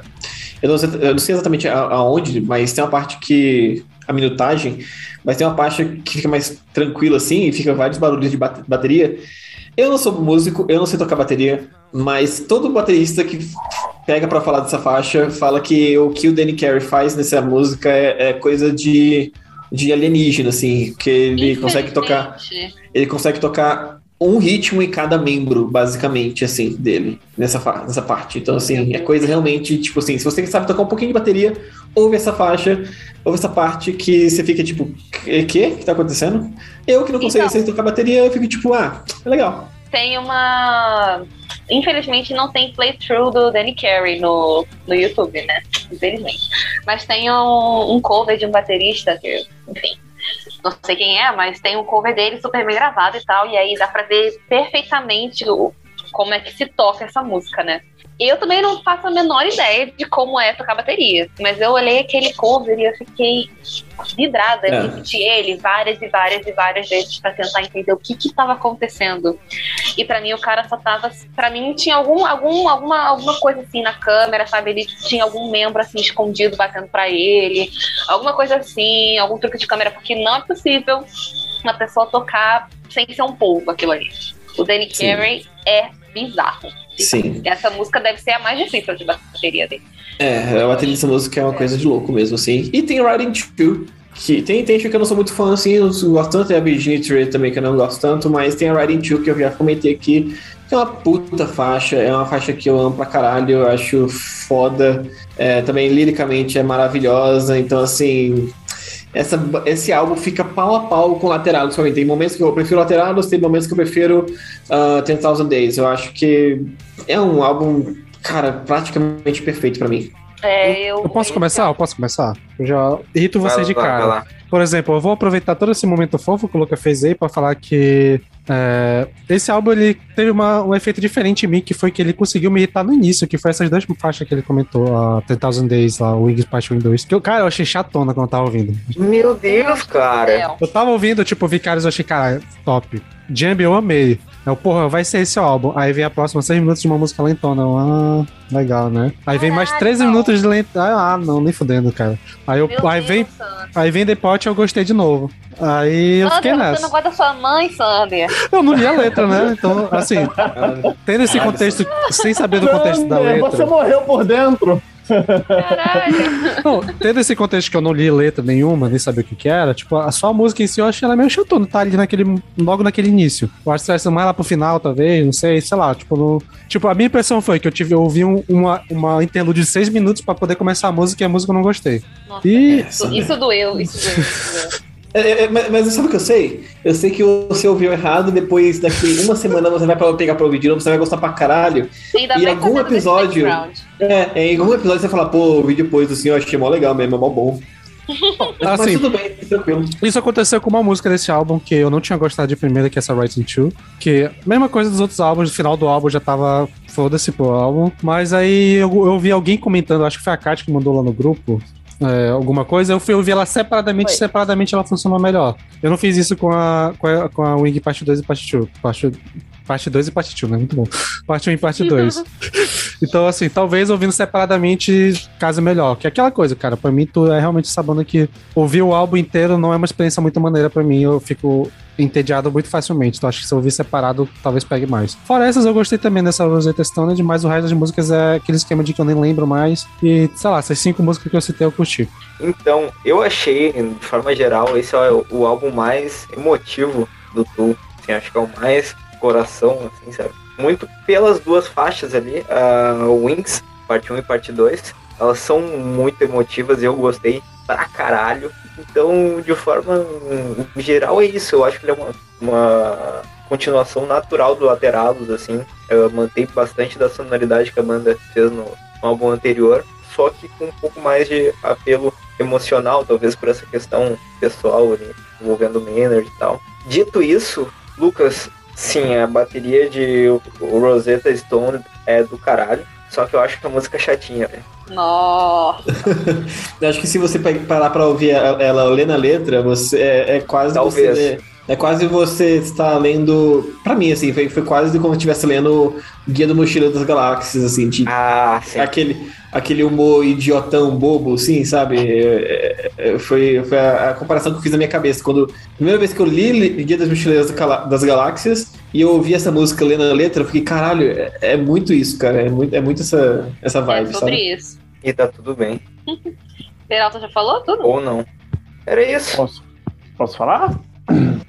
Tá. Cara, esse álbum, eu acho que dentro da discografia do, do Tu, ele destoa bastante. Eu não acho. Não, eu discordo com o Peralta, não acho que ele seja uma continuação do Lateralos. Na verdade, ele é uma evolução do Latela- Lateralos, de alguma forma, uma sonoridade bem mais melódica, é, trabalha melhor os momentos. E assim, é, um- é o álbum que eu menos ouvi do Tu, né? Por ser o último ali, é, de eu sempre deixar pro depois, depois, depois. Eu acho que essa foi, é, pro episódio, acho que foi a segunda vez que eu escutei o álbum completo. Então não posso falar com tanta propriedade é, sobre esse álbum. Mas enfim, é, Viscários é uma faixa né, que eu escuto é, vez ou outra, eu gosto bastante. Jambi, ah, eu gosto demais dos momentos que Wings for Mary proporciona pro- para o ouvinte, a atmosfera, né? É uma, uma ambientação assim que é o cara que a banda em nenhum momento eu consigo achar que a- a- a- dentro da, do- da- dos outros álbuns um momento tão único com, com- quanto nessa música, sabe? Tem ali aquela vibe, ela é muito boa, você fica é, imerso na sonoridade. É, tem Thousand Days, né, que é a música a seguir também, ela é muito boa.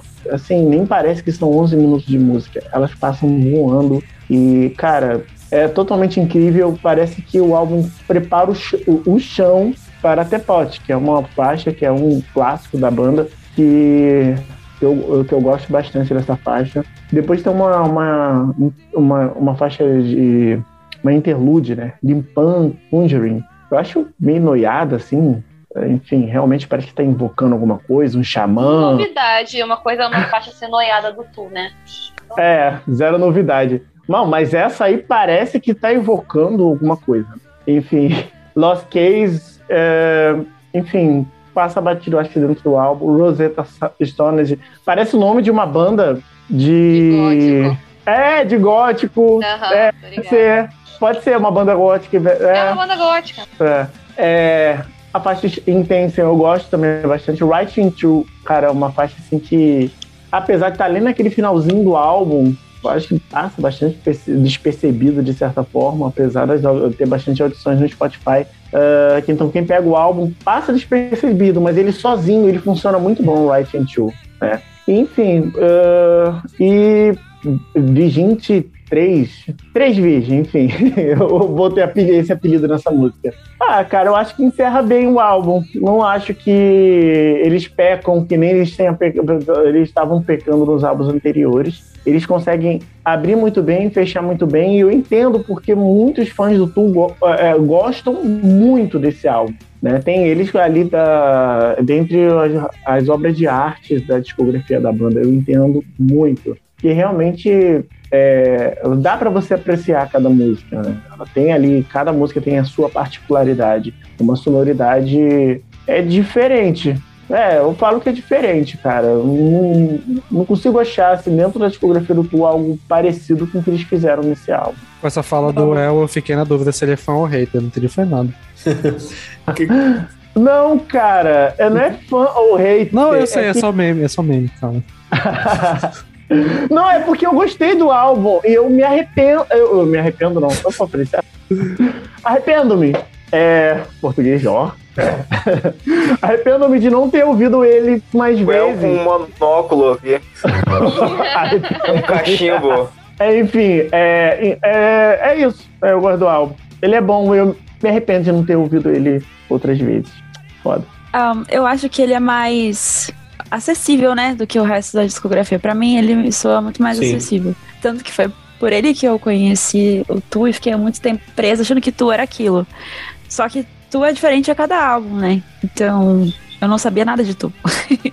Mas eu gostei tanto desse, eu fiquei, tipo, em infinitas vezes escutando ele inteiro, mas Riding Through acho que deve estar nas minhas faixas mais ouvidas, tipo as 10 mais ouvidas da vida, assim, no, nos Scrubbles. Porque eu gosto demais dessa música, da letra. Ela tem pra mim o tamanho certinho, assim, eu acho que, sei lá, eu amo essa música demais, assim como eu amo, sei lá, por exemplo, Land of Snow and Sorrow do Winter Sun. Eu gosto dessa música em particular também. É, e é só que aí eu concordo com o Lucas, depois de ter ouvido Lateralos recentemente, de que fica mesmo trocando. Será que eu gosto mais do La- Lateralos? Será que eu gosto mais do 10,000 Days? Então, agora talvez tenha mudado um pouco pra mim, assim, não sei. O que é positivo também, né? É, de tudo o que todo mundo falou, eu concordo um pouquinho com cada um. Eu acho que, como a Kátia falou, Tu, ele tem uma. Cada álbum é diferente. E aí, eu acho que o 10,000 Days, ele até bebe, sim, da fonte do Laterals, na questão bem de ser um prog bem mais complexo do que era no Animal, por exemplo. Mas eu acho que o que difere muito o 10,000 Days é o que o Peralta falou, que é um álbum muito mais emotivo. E as letras desse álbum, elas são mais palpáveis pra gente, porque eu acho que no Laterals é uma coisa muito esotérica, muita coisa de autoconhecimento, que, sabe, essas coisas assim e tal, mantra, projeção astral, essas coisas. E no 10,000 Days são umas letras muito contemporâneas. Por exemplo, a Diva Vicarious é uma coisa assim que eu me arrepio até hoje. Eu tava ouvindo recentemente pra, pra fazer o podcast e eu me arrepiei de novo, como se fosse a primeira vez, porque é uma letra que, que, que fala muito sobre Primeiro que eu, eu imagino que você fale sobre, critique muito o sensacionalismo da mídia, de ficar Sim. mostrando coisas muito, muito, sabe, muito horrendas e, e como se fosse produto, e mas também a nossa vontade, a nossa nosso desejo que a gente tem da gente gostar de acompanhar aquilo, por mais que seja que a gente fale, nossa, isso é um horror, que coisa horrível, a gente fica vidrado naquilo e eu consigo pensar em muitos exemplos que isso acontece com a gente. E toda vez que acontece eu lembro dessa música. Como por exemplo a tragédia de Petrópolis que aconteceu recentemente. Aqui no Rio todos os dias se falava disso incansavelmente e se mostrava fotos e vídeos de pessoas morrendo.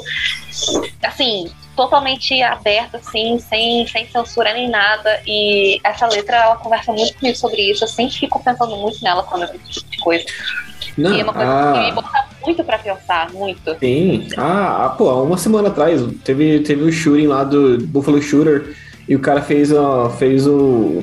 Matou 10 pessoas nos Estados Unidos e fez uma live na Twitch ao mesmo tempo, enquanto matava as pessoas, sabe? Então, tipo, é esse nível de que. É, Tipo, não é só as mídias, é hoje em dia a rede social também fica nessa, né? De tipo assim. Você tem que ver o absurdo e, e as pessoas vão atrás do absurdo. E você tá na rede social ali de boa, mexendo assim, conversando, conversando com as pessoas que você tá de boa, e de repente alguém dá um RT numa, sei lá, num cachorro morrendo, ou então uma pessoa sendo atropelada, e você fica. E viraliza. "Mano, Por quê? E viraliza. todo mundo você quer fica, Por quê, todo mundo- velho? todo mundo critica, mas internamente É. as pessoas não conseguem deixar de acompanhar aquilo, né? Sim, as pessoas não É. conseguem. te- te- existe um. Que nem ele bota na faixa, né? Existe um, um prazer quase vampiresco de ver sangue, né? Tipo assim, é uma Uhum. coisa muito de. Nossa, essa, essa a letra dessa música é muito, muito bem feita. É bizarro. É, É- deve ser mesmo. uma das minhas letras favoritas do Tool, se não a minha favorita. Porque ela me impactou muito desde que eu ouvi. Sim. E também as que a gente já também falou, que vocês já falaram muita coisa que eu tinha pra falar desse álbum, basicamente, mas só queria reiterar aqui o Wings for Mary, as duas, né? São faixas favoritas também e eu quase sempre choro quando eu ouço elas, porque eu lembro da minha própria mãe, não que ela tenha passado por nada parecido, mas eu sei lá, só fico pensando no quanto eu amo ela e quanto que eu vou sofrer quando ela for embora, e aí eu sinto Também. a dor do Maynard, eu fico sentindo Nossa. a dor que o Maynard sentiu e eu fico, caralho, É, cara. 27 muito anos naquela coisa. Sem contar que tem a faixa a própria Judith, que, que tem no A Perfect Circle, que ele fala bem ela, né? duro com ela, né? Ele fala bem de uma. Porque a mãe dele era muito fanática religiosa. Não É. fanática, mas ela era muito fervorosa. Mas católica muito, muito fervorosa e o Maynard claramente não é. É. E aí ele sempre falava que, ah, você tá vendo, você, você é super fervorosa assim, seu Deus te colocou nessa, nessa condição. Você dedicou sua vida a ele e ele te colocou com essa doença, paralisada, tá É tipo aquela música do Metallica, The God That Failed. É É. tipo, exatamente, é bem nessa, nessa, nessa, nessa vibe mesmo. E aí chega, depois que ela morre, né? Depois que ela falece, ele finalmente tem um. Ele presta uma homenagem a ela. Ele Nossa. basicamente fala que ela é maior do que Deus. Ela é mais righteous que Deus. Então, Sim. nossa, eu fico arrepiada só de Nossa, lembrar. quando ele, quando ele grita, ele, Quando ele primeira- fala Judith Marie, eu fico maluca, mano. Quando ele fala É. o nome dela, eu fico maluca. Sim. Quando na, a primeira faixa é basicamente ele falando o que, o que fez toda a vida dela e até o momento que ela morre. E no último segundo da primeira faixa faz um tum. Começa a segunda faixa, é, é o momento da morte de- dela. E depois é, Porra, é, é ele, é como se fosse ele cantando pra, no, no funeral dela. Tipo, ele falando pro, no funeral dele para as pessoas. Então ele fala assim: todos es- esses Judas que estão aqui entre nós, que tanto julga- julgaram a gente e tal.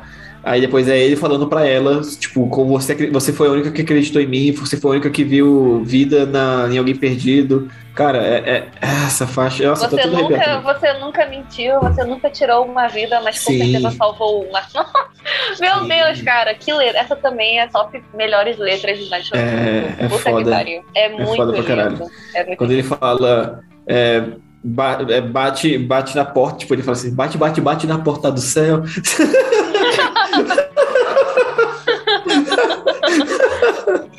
quando ele fala. Quando ele Matou, matou, já era. Momento ma- já era. Aquele momento Marvel onde rola uma piada depois de um momento emotivo pra ninguém ficar É, chorando. exatamente. KKKKKK, o Tony Stark morreu. é tipo Mas isso. tem, uma parte dessa música, sem zoeira agora, tem uma parte dessa música que ele fala, né? Tipo assim, você tem o dever de. Ele fala assim, parafraseando, ele fala, tipo, ah, você tem o dever de chegar na, e e bater na, na porta divina e falar que esse é o meu lugar de, de, de justiça, é, é pra eu estar aqui, porque eu, e ele fala, você foi o. O beacon of faith, que ele usa a palavra. Então, assim, cara, Pilar é, justiça. Exatamente, assim, pilar de fé, né? Porque ele ela provou a fé dela por 27 anos. Então, assim, cara, é incrível essa música, sério. Por, por mais que. E você pensando, pensa que por mais que o, que o Maynard odeie religião e odeie essa parada toda, e ele se recusa. Tudo, tudo que ele já fez contra a religião, assim, aí ele pega e depois da morte da mãe dele, de toda a raiva que já passou com a mãe dele, ele consegue escrever uma letra tão bonita e tão sensível de amor à mãe dele e entender o que a mãe dela, dele. Ele estar entendendo o que a mãe dele passou e ele tá entendendo por que, que ela fez as coisas que ela fez, sabe? Tipo, cara, é muito bonito essa letra, assim. Vale a pena você parar pra ouvir, pra ouvir essa, essa música inteira, essas duas músicas inteiras, ouvindo a letra e, e pensando um pouco também, tipo assim, cara, esse cara, ele. Ele foi bem foda, né, ao escrever essa letra, sabe? É muito, é muito, é É. muito incrível. E a letra de Riding Two também é muito, muito boa. Várias referências bíblicas e crítica social foda.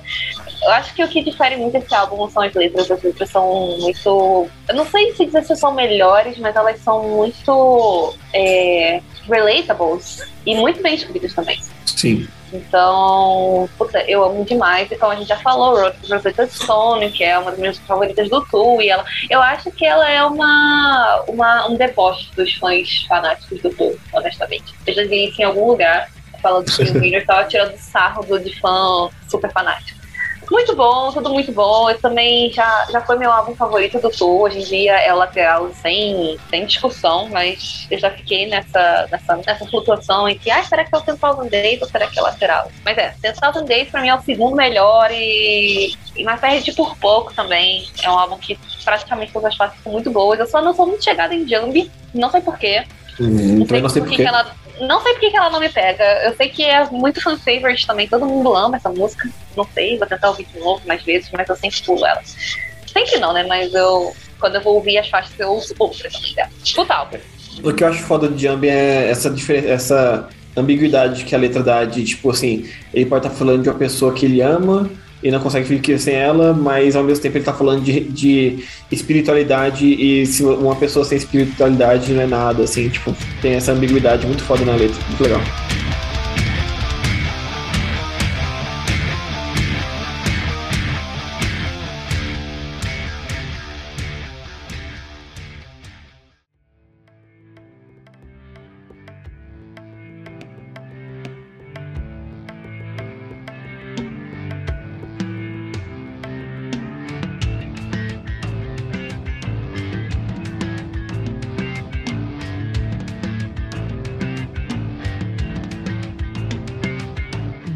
Beleza, agora vamos pra um salto de tempo de. Cara, alguém vai me ajudar com a matemática aqui, que tá foda. Assim. 13, 13. 13 anos. 13 anos. 13, hein? É 13, hein, gente? É 13. 13.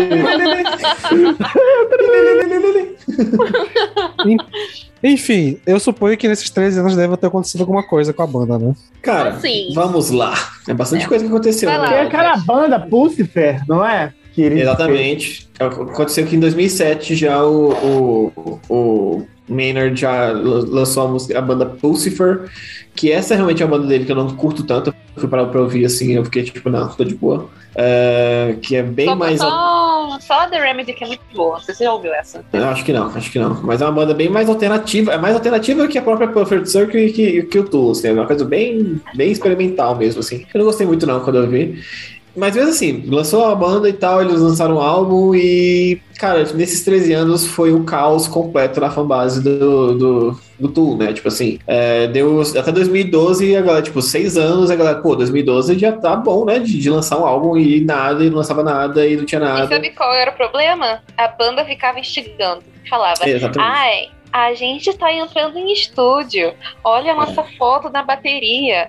Olha só, nós reunidos em estúdios pra fazer músicas novas. Ai, escrevi um letra de uma não sei É tipo. Nada. É tipo aquele gif do cara fingindo que vai se atirar, tipo, É tipo, tá ligado? Mas aí em 2012 a banda falou que tava rolando um lawsuit eh, em relação ao a gravadora e um cara lá que. Cara, eu não sei exatamente os detalhes, eu, eu lembro na época que eu sabia de tudo, mas, porra, faz 10 anos isso. Então, assim, é.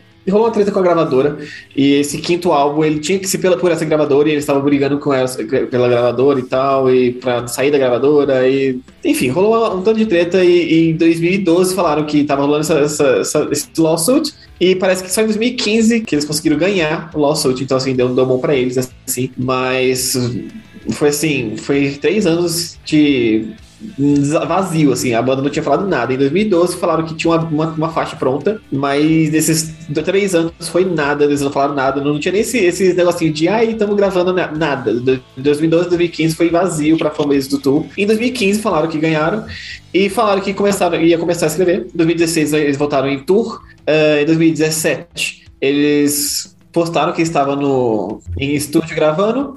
Em 2000, no final de 2017 falaram, ah, no, ano que vem, 2018, deve sair o álbum com certeza. Aí saiu, chegou 2018, nada. é. Nada, porque a, a banda falou que todo mundo já tinha gravado, porque, que eu falei no começo do episódio, cada membro gra- grava a sua parte, tipo assim, eles gravam os instrumentos, depois o, o, o Maynard vai, vai grava as letras por cima. E em 2018 ele passou o ano todo basicamente gravando as letras, e no final de 2018 ele falou que terminou de gravar o, os vocais. Então 2019 até agosto de 2019 foi tipo assim. Aí foi quando. Final de 2018 foi quando, naquele Tour Archives que eu falei que tem no YouTube até hoje, é, ele começou a aparecer, tipo assim, ó, talvez vai rolar um álbum assim, aí, aí começou, parece que vai lançar uma parada e tal.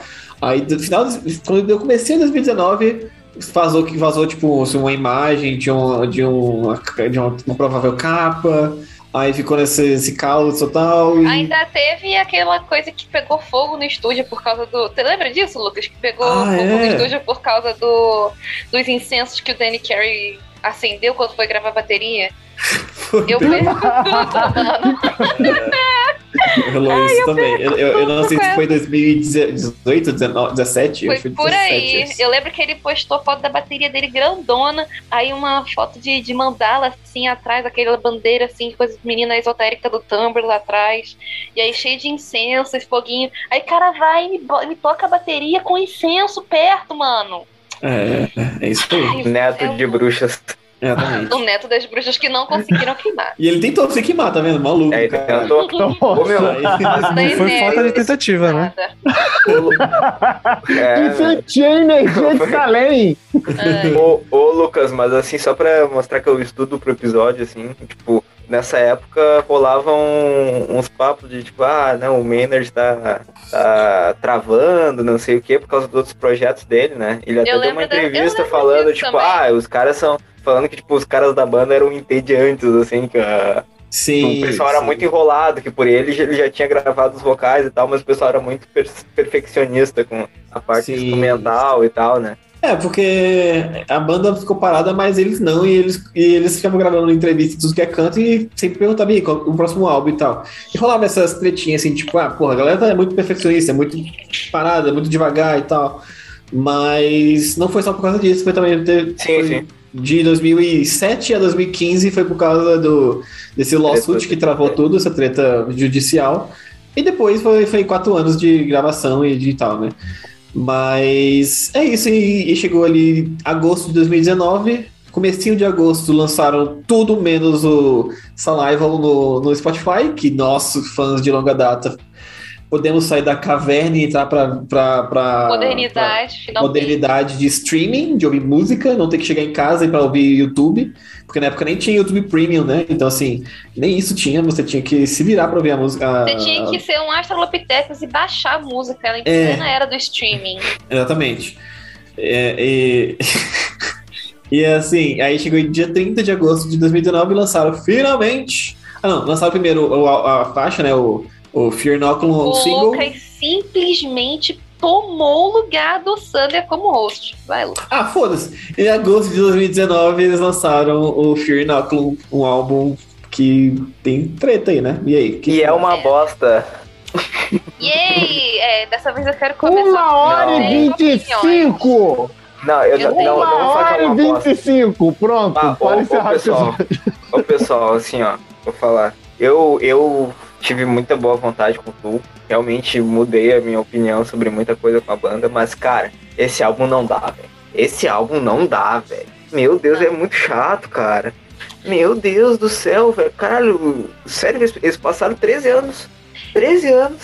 Essa é, esse é o comentário que eu queria ter feito. Foram Ah, 13 meu. anos pra isso. Cara, eu, ah, eu acho ele tão monótono, tá ligado? Tipo, começou o, ini- o início de- o iniciozinho dele, eu acho, pensei, tipo, ah, não, beleza, de repente ele vai ser um álbum mais soft e ir pra, essa, pra esse lance ah, mais sentimental do último álbum, do Ten Thousand Days e tal. Cara, mas ele não, ele não diz nada, velho. Ele não diz nada. É uma hora e vinte e poucos minutos que não me disseram nada, cara. Assim, ó, surreal, velho. Surreal. E, porra, daí a versão. A versão do, do Spotify é uma que eles lançaram depois, né? Com, com mais interlúdios. Cara, sério, sério. É só o Eu- Walking Beat a mais que tem. É o Walking Beat que é a. Essa aí? Não, tem mais. Tem que mais, tem mais? Tem mais. Não, tem não. Tem sim. Acho que tem mais, sim. Acho que são Tem sim. três. Não, uma- umas é. três faixas instrumentais. Cara, não, vai, esse álbum não dá, não dá. Eu tinha verdade, tentado, é- é- pra vocês terem uma noção, eu tentei ouvir ele inteiro três vezes e eu parava na metade. Eu não conseguia, cara. É. A única É. vez que eu consegui ouvir ele inteiro foi agora, antes da gravação. Só que eu já tava tipo, meu Deus do céu, acaba logo, cara. Acaba logo, meu Deus do céu. Velho, assim, ó, literalmente uma reunião podia ser um e-mail, cara, sabe? Tipo, é a mesma coisa quando. Sabe quando alguém fala pra ti, tipo, ah, eu preciso falar uma coisa importante contigo. E daí tu passa o dia inteiro, tipo, meu Deus do céu, o que que é? Ai, cara, daí tu, tu, tu, tu trabalha pensando, porra, o que que é? Cara, a casa caiu, a casa caiu, sei lá, eu vou ser preso, uma coisa assim.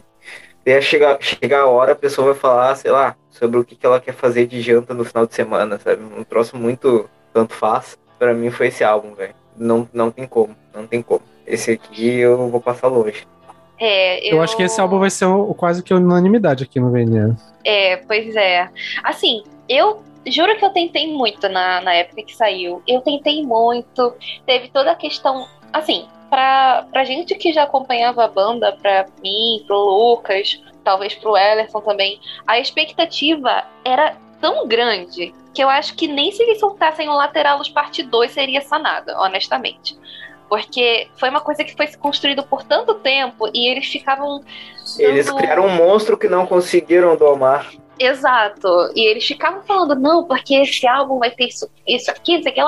E aí saiu a tracklist falando que ia ter música de 15 minutos, ficou todo mundo, caralho, é isso aí. tu-" Não, e assim, a banda, ela tem esse. Ele é bem esse negócio de, ai, somos muito perfeccionistas, só vamos lançar quando tiver tudo perfeito. Então eles ficaram criando esse negócio de que ia ser uma coisa absurdamente incrível. E não foi. E mesmo se tivesse sido, não teria sido sanada completamente, eu acho, honestamente. E aí, tipo assim, o que eu acho que aconteceu nesse álbum é que eles estavam extremamente sem criatividade. Esse álbum não tem criatividade nenhuma, todas as músicas se parecem, com exceção da, da Tempest, que já tem. Eu vou chegar na Tempest depois. Então, a maioria das músicas se parecem, a grande maioria. Eu até hoje não sei a diferença de Invincible pra Descending, honestamente. A Fear Inoculum, eu lembro que quando saiu como single, ficou todo mundo muito maluco. Ai, que música incrível, não sei o que lá, não sei o que lá. Mas era só pelo hype de ser a primeira música. Não, essa, essa é legalzinha. anos. Essa eu achei legalzinha. É, então, eu também achei, eu achei ela incrível quando ela saiu. Mas eu acho que era muito pelo hype, sabe? Eu acho que hoje esse álbum envelheceu como leite no deserto. E o que acontece é que eles estavam muito sem criatividade pra escrever isso. Porque ou eles estavam mirando numa coisa que simplesmente não ia Não funcionar. Que, é, porque esse álbum parece uma reflection de 1 hora e 25. Eu amo Reflection. Eu amo essa música. Demais. Mas 1 hora e 25 dela também não dá. É o tipo de. Caralho. Esse álbum, ele fica. Oi, fala, Pirata. Perfeito, tu definiu exatamente. E eu já não Não. gostei da Reflection. Então, esse álbum ele fica construindo o momento, sabe? Ele fica, ai, vamos construir o momento, progressão, vai acontecer, vai acontecer, vai chegar e não chega em lugar nenhum. As músicas terminam sem chegar no ápice, é como se estivesse construindo eternamente para não, che- pra não chegar em nada. E aí tem a Tempest no final que ela promete ser uma música mais uau, mais pé na porta e tal. A primeira música diferente do álbum, mas que ela também se perde e fica numa sessão instrumental gigantesca que só se repete, os riffs se repetem, o drum pattern se repete, tudo se repete. E a música não chega em lugar nenhum. O vocal do Maynard tá super fraco também. Tipo, eu sei que tem a idade envolvida. Então eu não sei se foi esse o problema ou se ele realmente só não quis dar aqueles gritões que ele costuma dar no- nos álbuns. Todo álbum tem uma potência vocal dele super forte tal. Nesse álbum não teve nada, o vocal dele foi totalmente blend. Esse- eu tentei. É um álbum blazer. É um álbum blasé. Eu tentei muito. Quando saiu, eu tentei defender, tentei ouvir várias vezes, falar, não, agora vai, agora vai. Não vai. E aí ele, ele envelheceu pior. Ele envelheceu muito mal. Eu não consegui. Eu, sou fã de Tu, não consegui ouvir esse álbum inteiro pra, pra fazer esse episódio. Eu não O, consegui. Eu acho o que Sander deve estar tão feliz ouvindo isso. eu deixei. Eu, eu, eu não ouvi os interlúdios e não ouvi Chocolate Shock Trip. Eu não ouvi essa música porque não tem condição. A Tempest são 15 minutos que simplesmente não dá, não dá. Começa muito legal e aí você pensa, uau, é a and Leech do álbum, mais pé na porta, não sei Aí chega, fica 8 minutos de riffs se repetindo. E aí? Posso falar? Avance. Então, gente, fazer uma retrospectiva sobre esse álbum, Fear Inoculum. Cara, acho que é um dos motivos da minha amizade com a Gabi é esse álbum. Porque na época é, que tava saindo, eu estava no hype, e eu comecei a pesquisar no Twitter sobre o álbum. E eu vi um tweet da Gabi falando sobre a, a faixa título, né? Que saiu como single. Aí eu comecei a seguir ela, ela me seguiu, a gente começou a conversar sobre tu e só que foi aquele hype, né? Na época. Todo Já mundo tinha- falando com todo mundo nas DM. E aí? Tá E sabendo que tu vai ter álbum novo? E aí? Exatamente. Aí eu lembro da. Eu lembro que primeiro eu tava ouvindo o Tu na época, é, no, início de 2019, conhecendo a discografia da banda e gostando muito. E calhou de ser no, no mesmo ano que a banda lança ali, né, o, o novo álbum. Fiquei, caraca, naquele hype e tudo mais. Nossa, os álbuns já estão nas primeiras posições na Billboard, na, na, na né, no, nos principais charts no, no mundo. Então esse álbum vai bombar. E, cara, eu joguei muito hype em cima desse álbum. Quando fui ouvir, gente, eu cheguei na metade do álbum eu já não sabia o que, que estava acontecendo. Eu não tava, eu tava com dor de cabeça.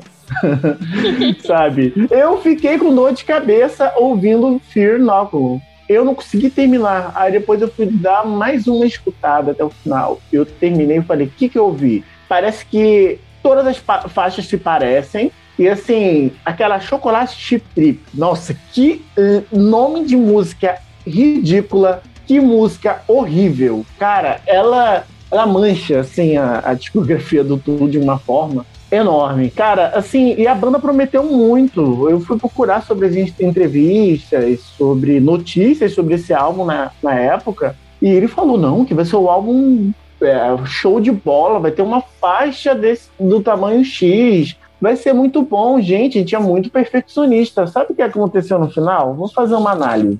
Ah, eu vou trazer, é, eu vou usar até um meme para exprimir o que eu senti ouvindo esse álbum. Olha, eu achei tão bobo, achei tão sem graça, achei tão batido que, sei lá, gente, é por mim a banda poderia continuar em ato. Nem lançava esse álbum, é totalmente desnecessário na discografia. Sério, uma hora e vinte e cinco de chatice. De nada. Isso, inclusive, me faz depois que esse álbum saiu, eu nunca mais falei que eu quero um álbum novo do Sistema Fadão. Tamanho trauma. Que, se é para passar 15 anos sem lançar nada, eu prefiro que continue mais 15 e não lance álbum meia boca. É isso que eu. a filosofia de vida que eu adotei depois desse álbum, vivendo e aprendendo. Aproveitando a onda aqui, né, que tá, tá legal, esse clima gostoso que esse podcast ficou. E assim, usando uma coisa que o próprio Thor já faz, né, que é usar a Fibonacci, Aqui eles meio que foram usando a Fibonacci nas escalas de chatice do álbum e aqui virou o ápice, que foi, tipo, soma de todos os anteriores e ficou nesse, nesse forma. E, assim, é... eu gosto de uma música que é Pneuma, basicamente, desse álbum. Ah, eu também. Eu também. A única música que eu, que eu retorno é Pneuma. E eu lembro que quando eu fui ouvir. É interessante. A primeira música, eu até eu não reconhecia a voz do, do Maynard. Eu tava pensando, ué, será que trocar de vocalista, era participação especial, sei lá, tipo, nem reconheci tá super direito. anasalada a voz dele. Sim, isso é um problema grande. E assim, as duas vezes, as duas vezes que eu tentei ouvir o álbum, eu não consegui passar da sexta faixa. Você tipo, foi longe até. É, pra mim ouvir o álbum inteiro foi, é, tipo, foi hoje. E é naquele esquema, ah, eu tenho que ouvir pelo menos uma vez ele inteiro pra, pra falar que eu ouvi e tal. E sei lá, eu não lembro de quase nada que eu ouvi. A, a Tempest, Mas é aquela coisa, você lembro... ouve uma música, ouve o álbum todo. É, pode ser, por aí. Eu lembro que a Tempest é uma música que eu ouvi muita gente falando bem dela pela internet, eu, eu ouvi e não lembro dela mais. E eu acho que é isso, eu gosto, gostei de uma faixa realmente, que foi a da, da Pneuma. O resto passou batidaço. Só tem música acima de 10 minutos nesse álbum. E, cara, acho que só o Open foi uma banda que eu consigo ouvir músicas acima de 10 minutos todo, o álbum todo e ficar de boa, assim. Vamos lá. Eu participei desse hype, né? Sobre. Conheci tu no meio do hiato, obviamente, mas participei assim desse hype que teve. Inclusive era uma piada entre meu amigo, a gente dizia. Eu dizia para ele que era mais fácil da Section lançar outro álbum e o Tu não.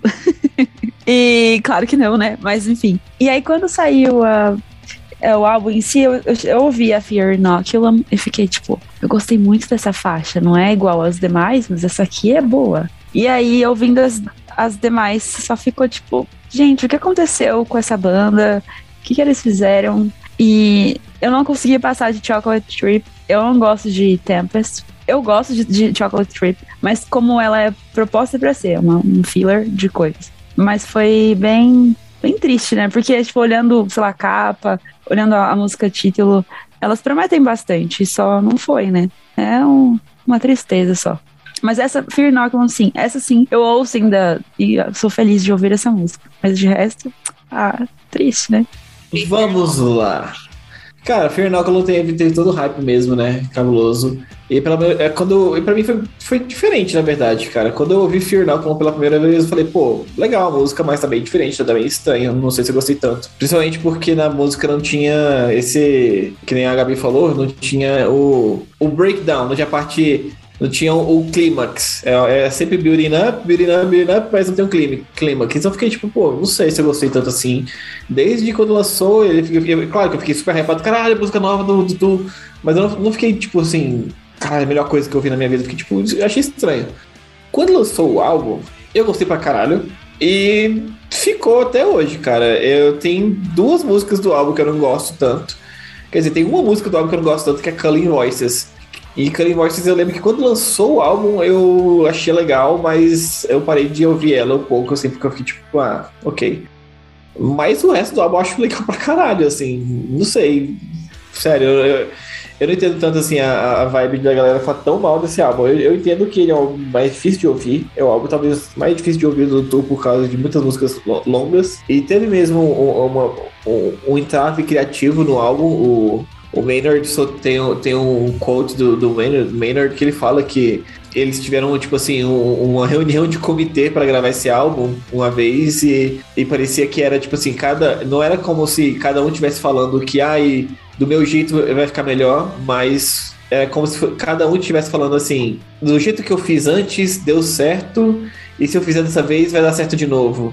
Então parecia que cada membro do- da banda queria fazer, gra- gravar um álbum de uma maneira diferente. Então. Aparentemente ficando também.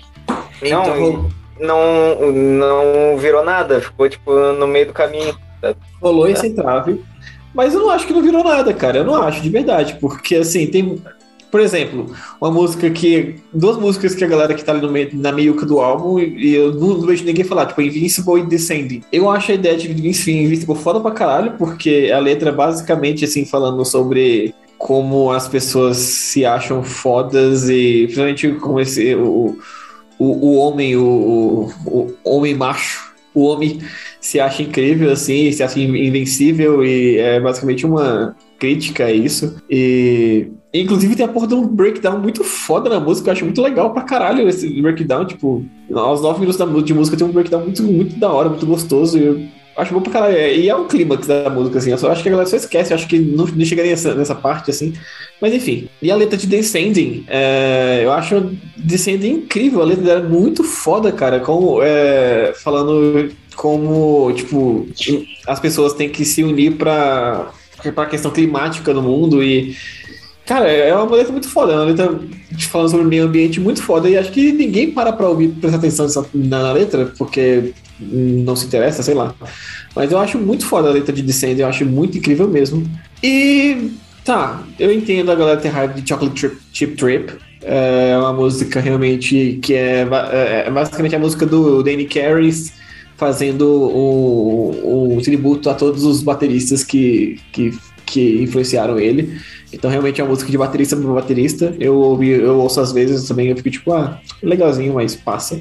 E eu acho o Tempest muito foda, cara. Eu acho que Tempest é, é a top 3 momentos que o Maynard tá mais puto com o mundo, assim. Eu acho que é Ticks and Leeches, Anima e Tempest. São as, as três músicas que o, que o Maynard tá mais, tipo assim, caralho, eu não aguento mais. Tipo assim, misantropia e alegria mesmo, sabe?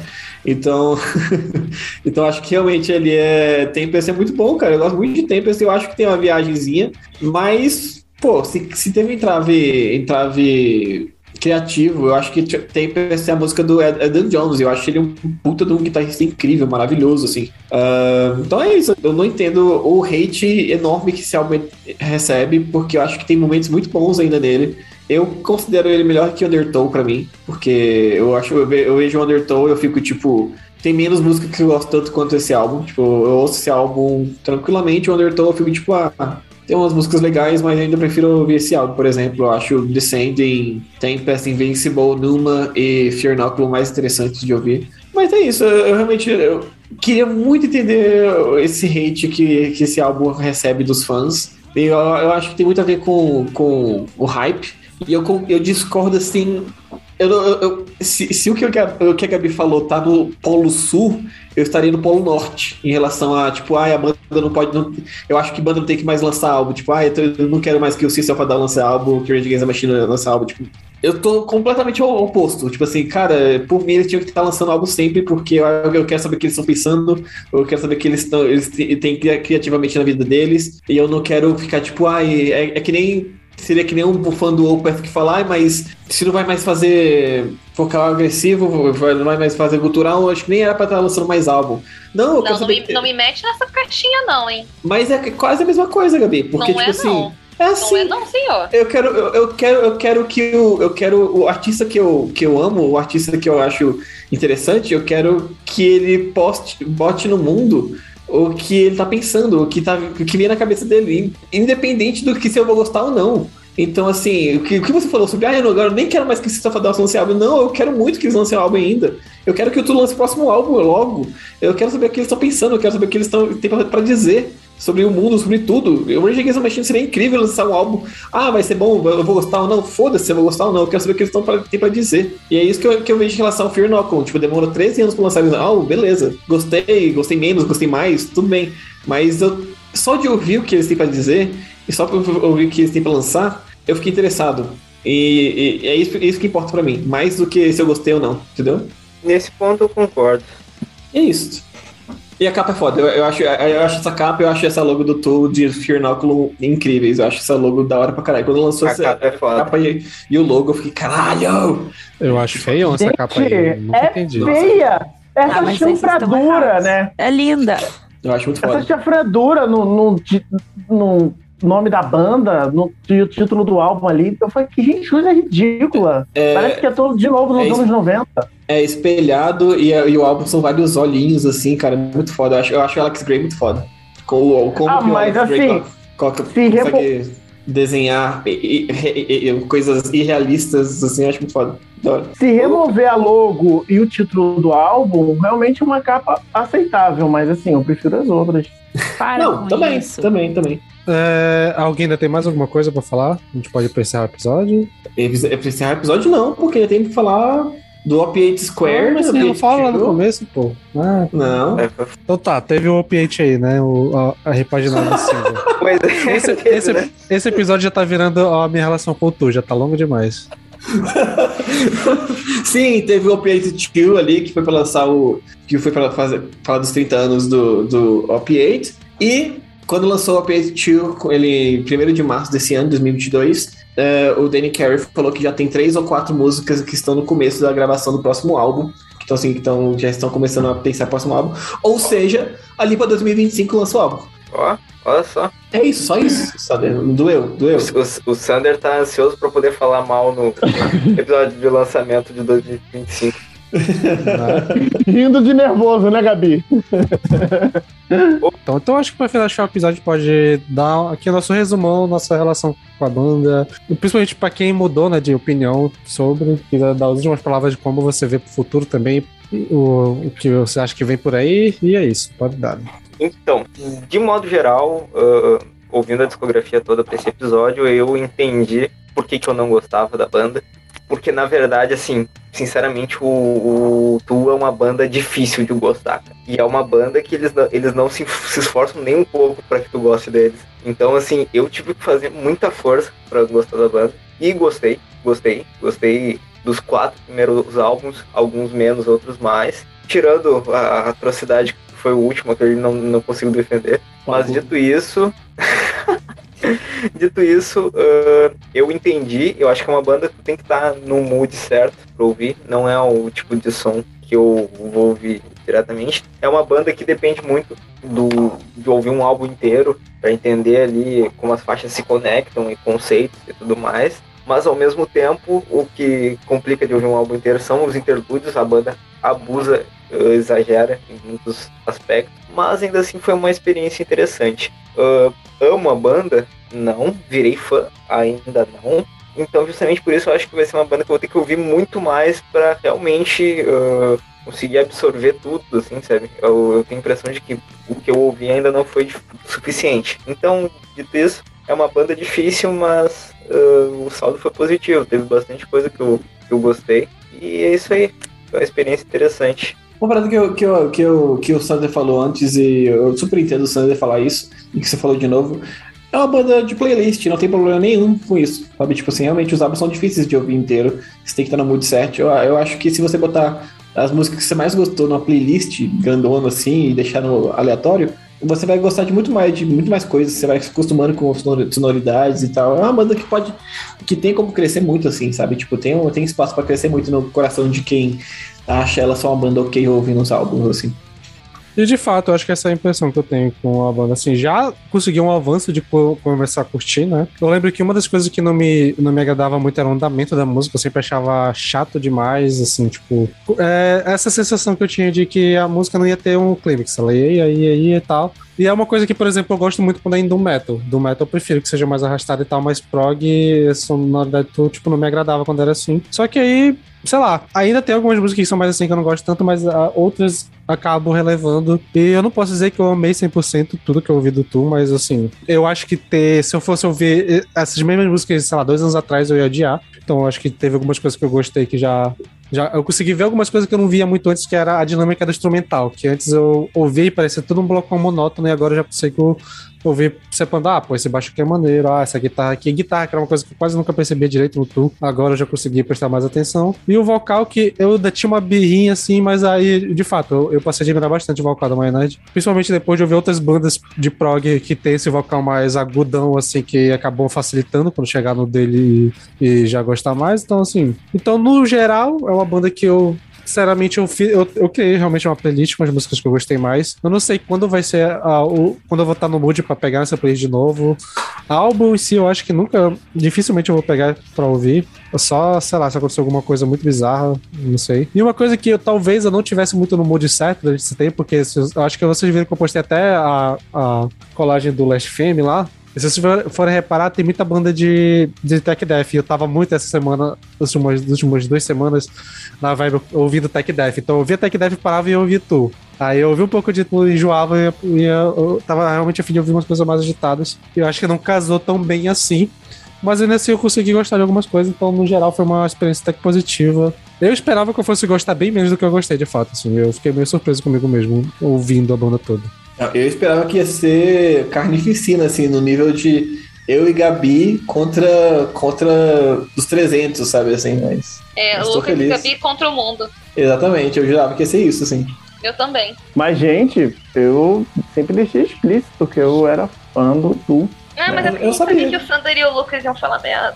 E falar merda não, a gente sabia Eu não. que eles iam achar merda. Eu É. não. Eu tava preocupado com o Sander, com o Lu, o, com o Sander, o Peralta e a Kat, né? Eu acho que a Kat é. eu até descobri que a Kat gosta bastante Eu gosto banda. de tu, eu só não conheci direito. é. Olha aí.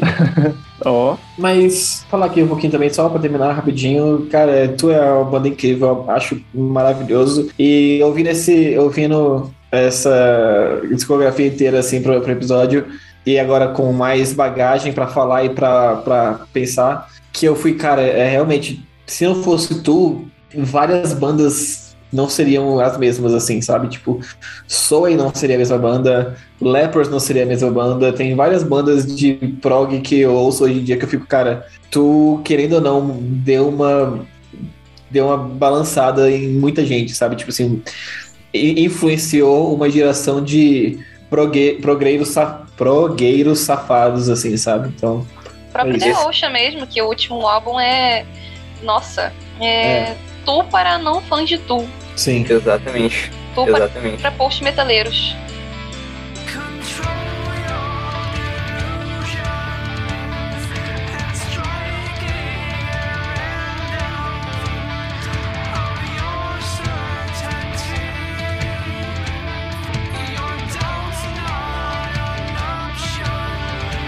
Então é isso, pessoal. Ficamos por aqui. Espero que vocês tenham gostado de mais um episódio. Mais um episódio longo, né? Talvez tão desnecessariamente longo, tal qual alguns álbuns do Tu. Não sei, fica aí no ar. É, Lembrando novamente seguir nossas redes sociais, arroba Podcast, Instagram e Twitter. Nosso canal no YouTube, nosso site vnepodcast.com e novamente preste atenção que amanhã vai sair um vídeo, um outro podcast extra falando do nosso aniversário, falando do- das mudanças e assim, a gente já falou no início do episódio, né, mas agora virou quinzenal. Então, daqui a 15 dias nós vemos vocês e é isso. e pra encerrar o episódio, fiquem com a música Searing, do Catatonia.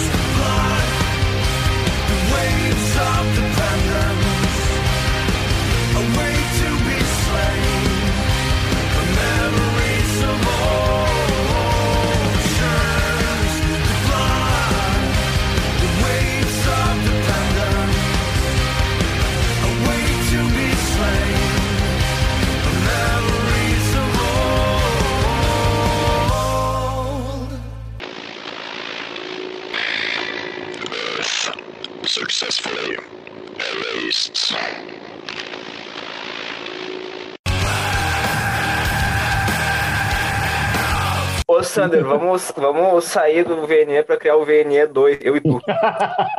Um novo VNE só para homens está para chegar. Batushka. É, ti- É tipo é, Batushka, é tipo sabe? Batushka. É, A gente escreve vinil na estante com Y. é, o vinil na estante coloca um, Não. números no lugar das letras e tal. Não, assim. vocês não têm que fazer isso. Vocês têm que fazer o viril no instante. Meu Deus do céu. Cara, isso Nossa! Risco na escrivaninha podcast. Caralho. Viril na estante. Aumente o tamanho do seu pênis em até 15 centímetros. Meu Deus. Viril no instante. Ai, vamos começar, vai. Tudo isso porque é tu, né? E Lembrando daquele primeiro logo do tu, como é que era? Né? Nossa, é verdade. Quê? Tá. Olhe lá, pois era super viril no instante aquele logo. Caralho, mano. A troco do que? Caralho. A troco do quê? Pois é, a troco do- A troco do quê?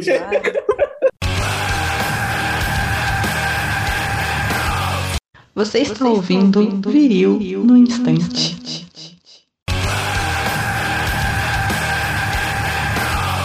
Você está ouvindo Quebrando o Tabu do Metal.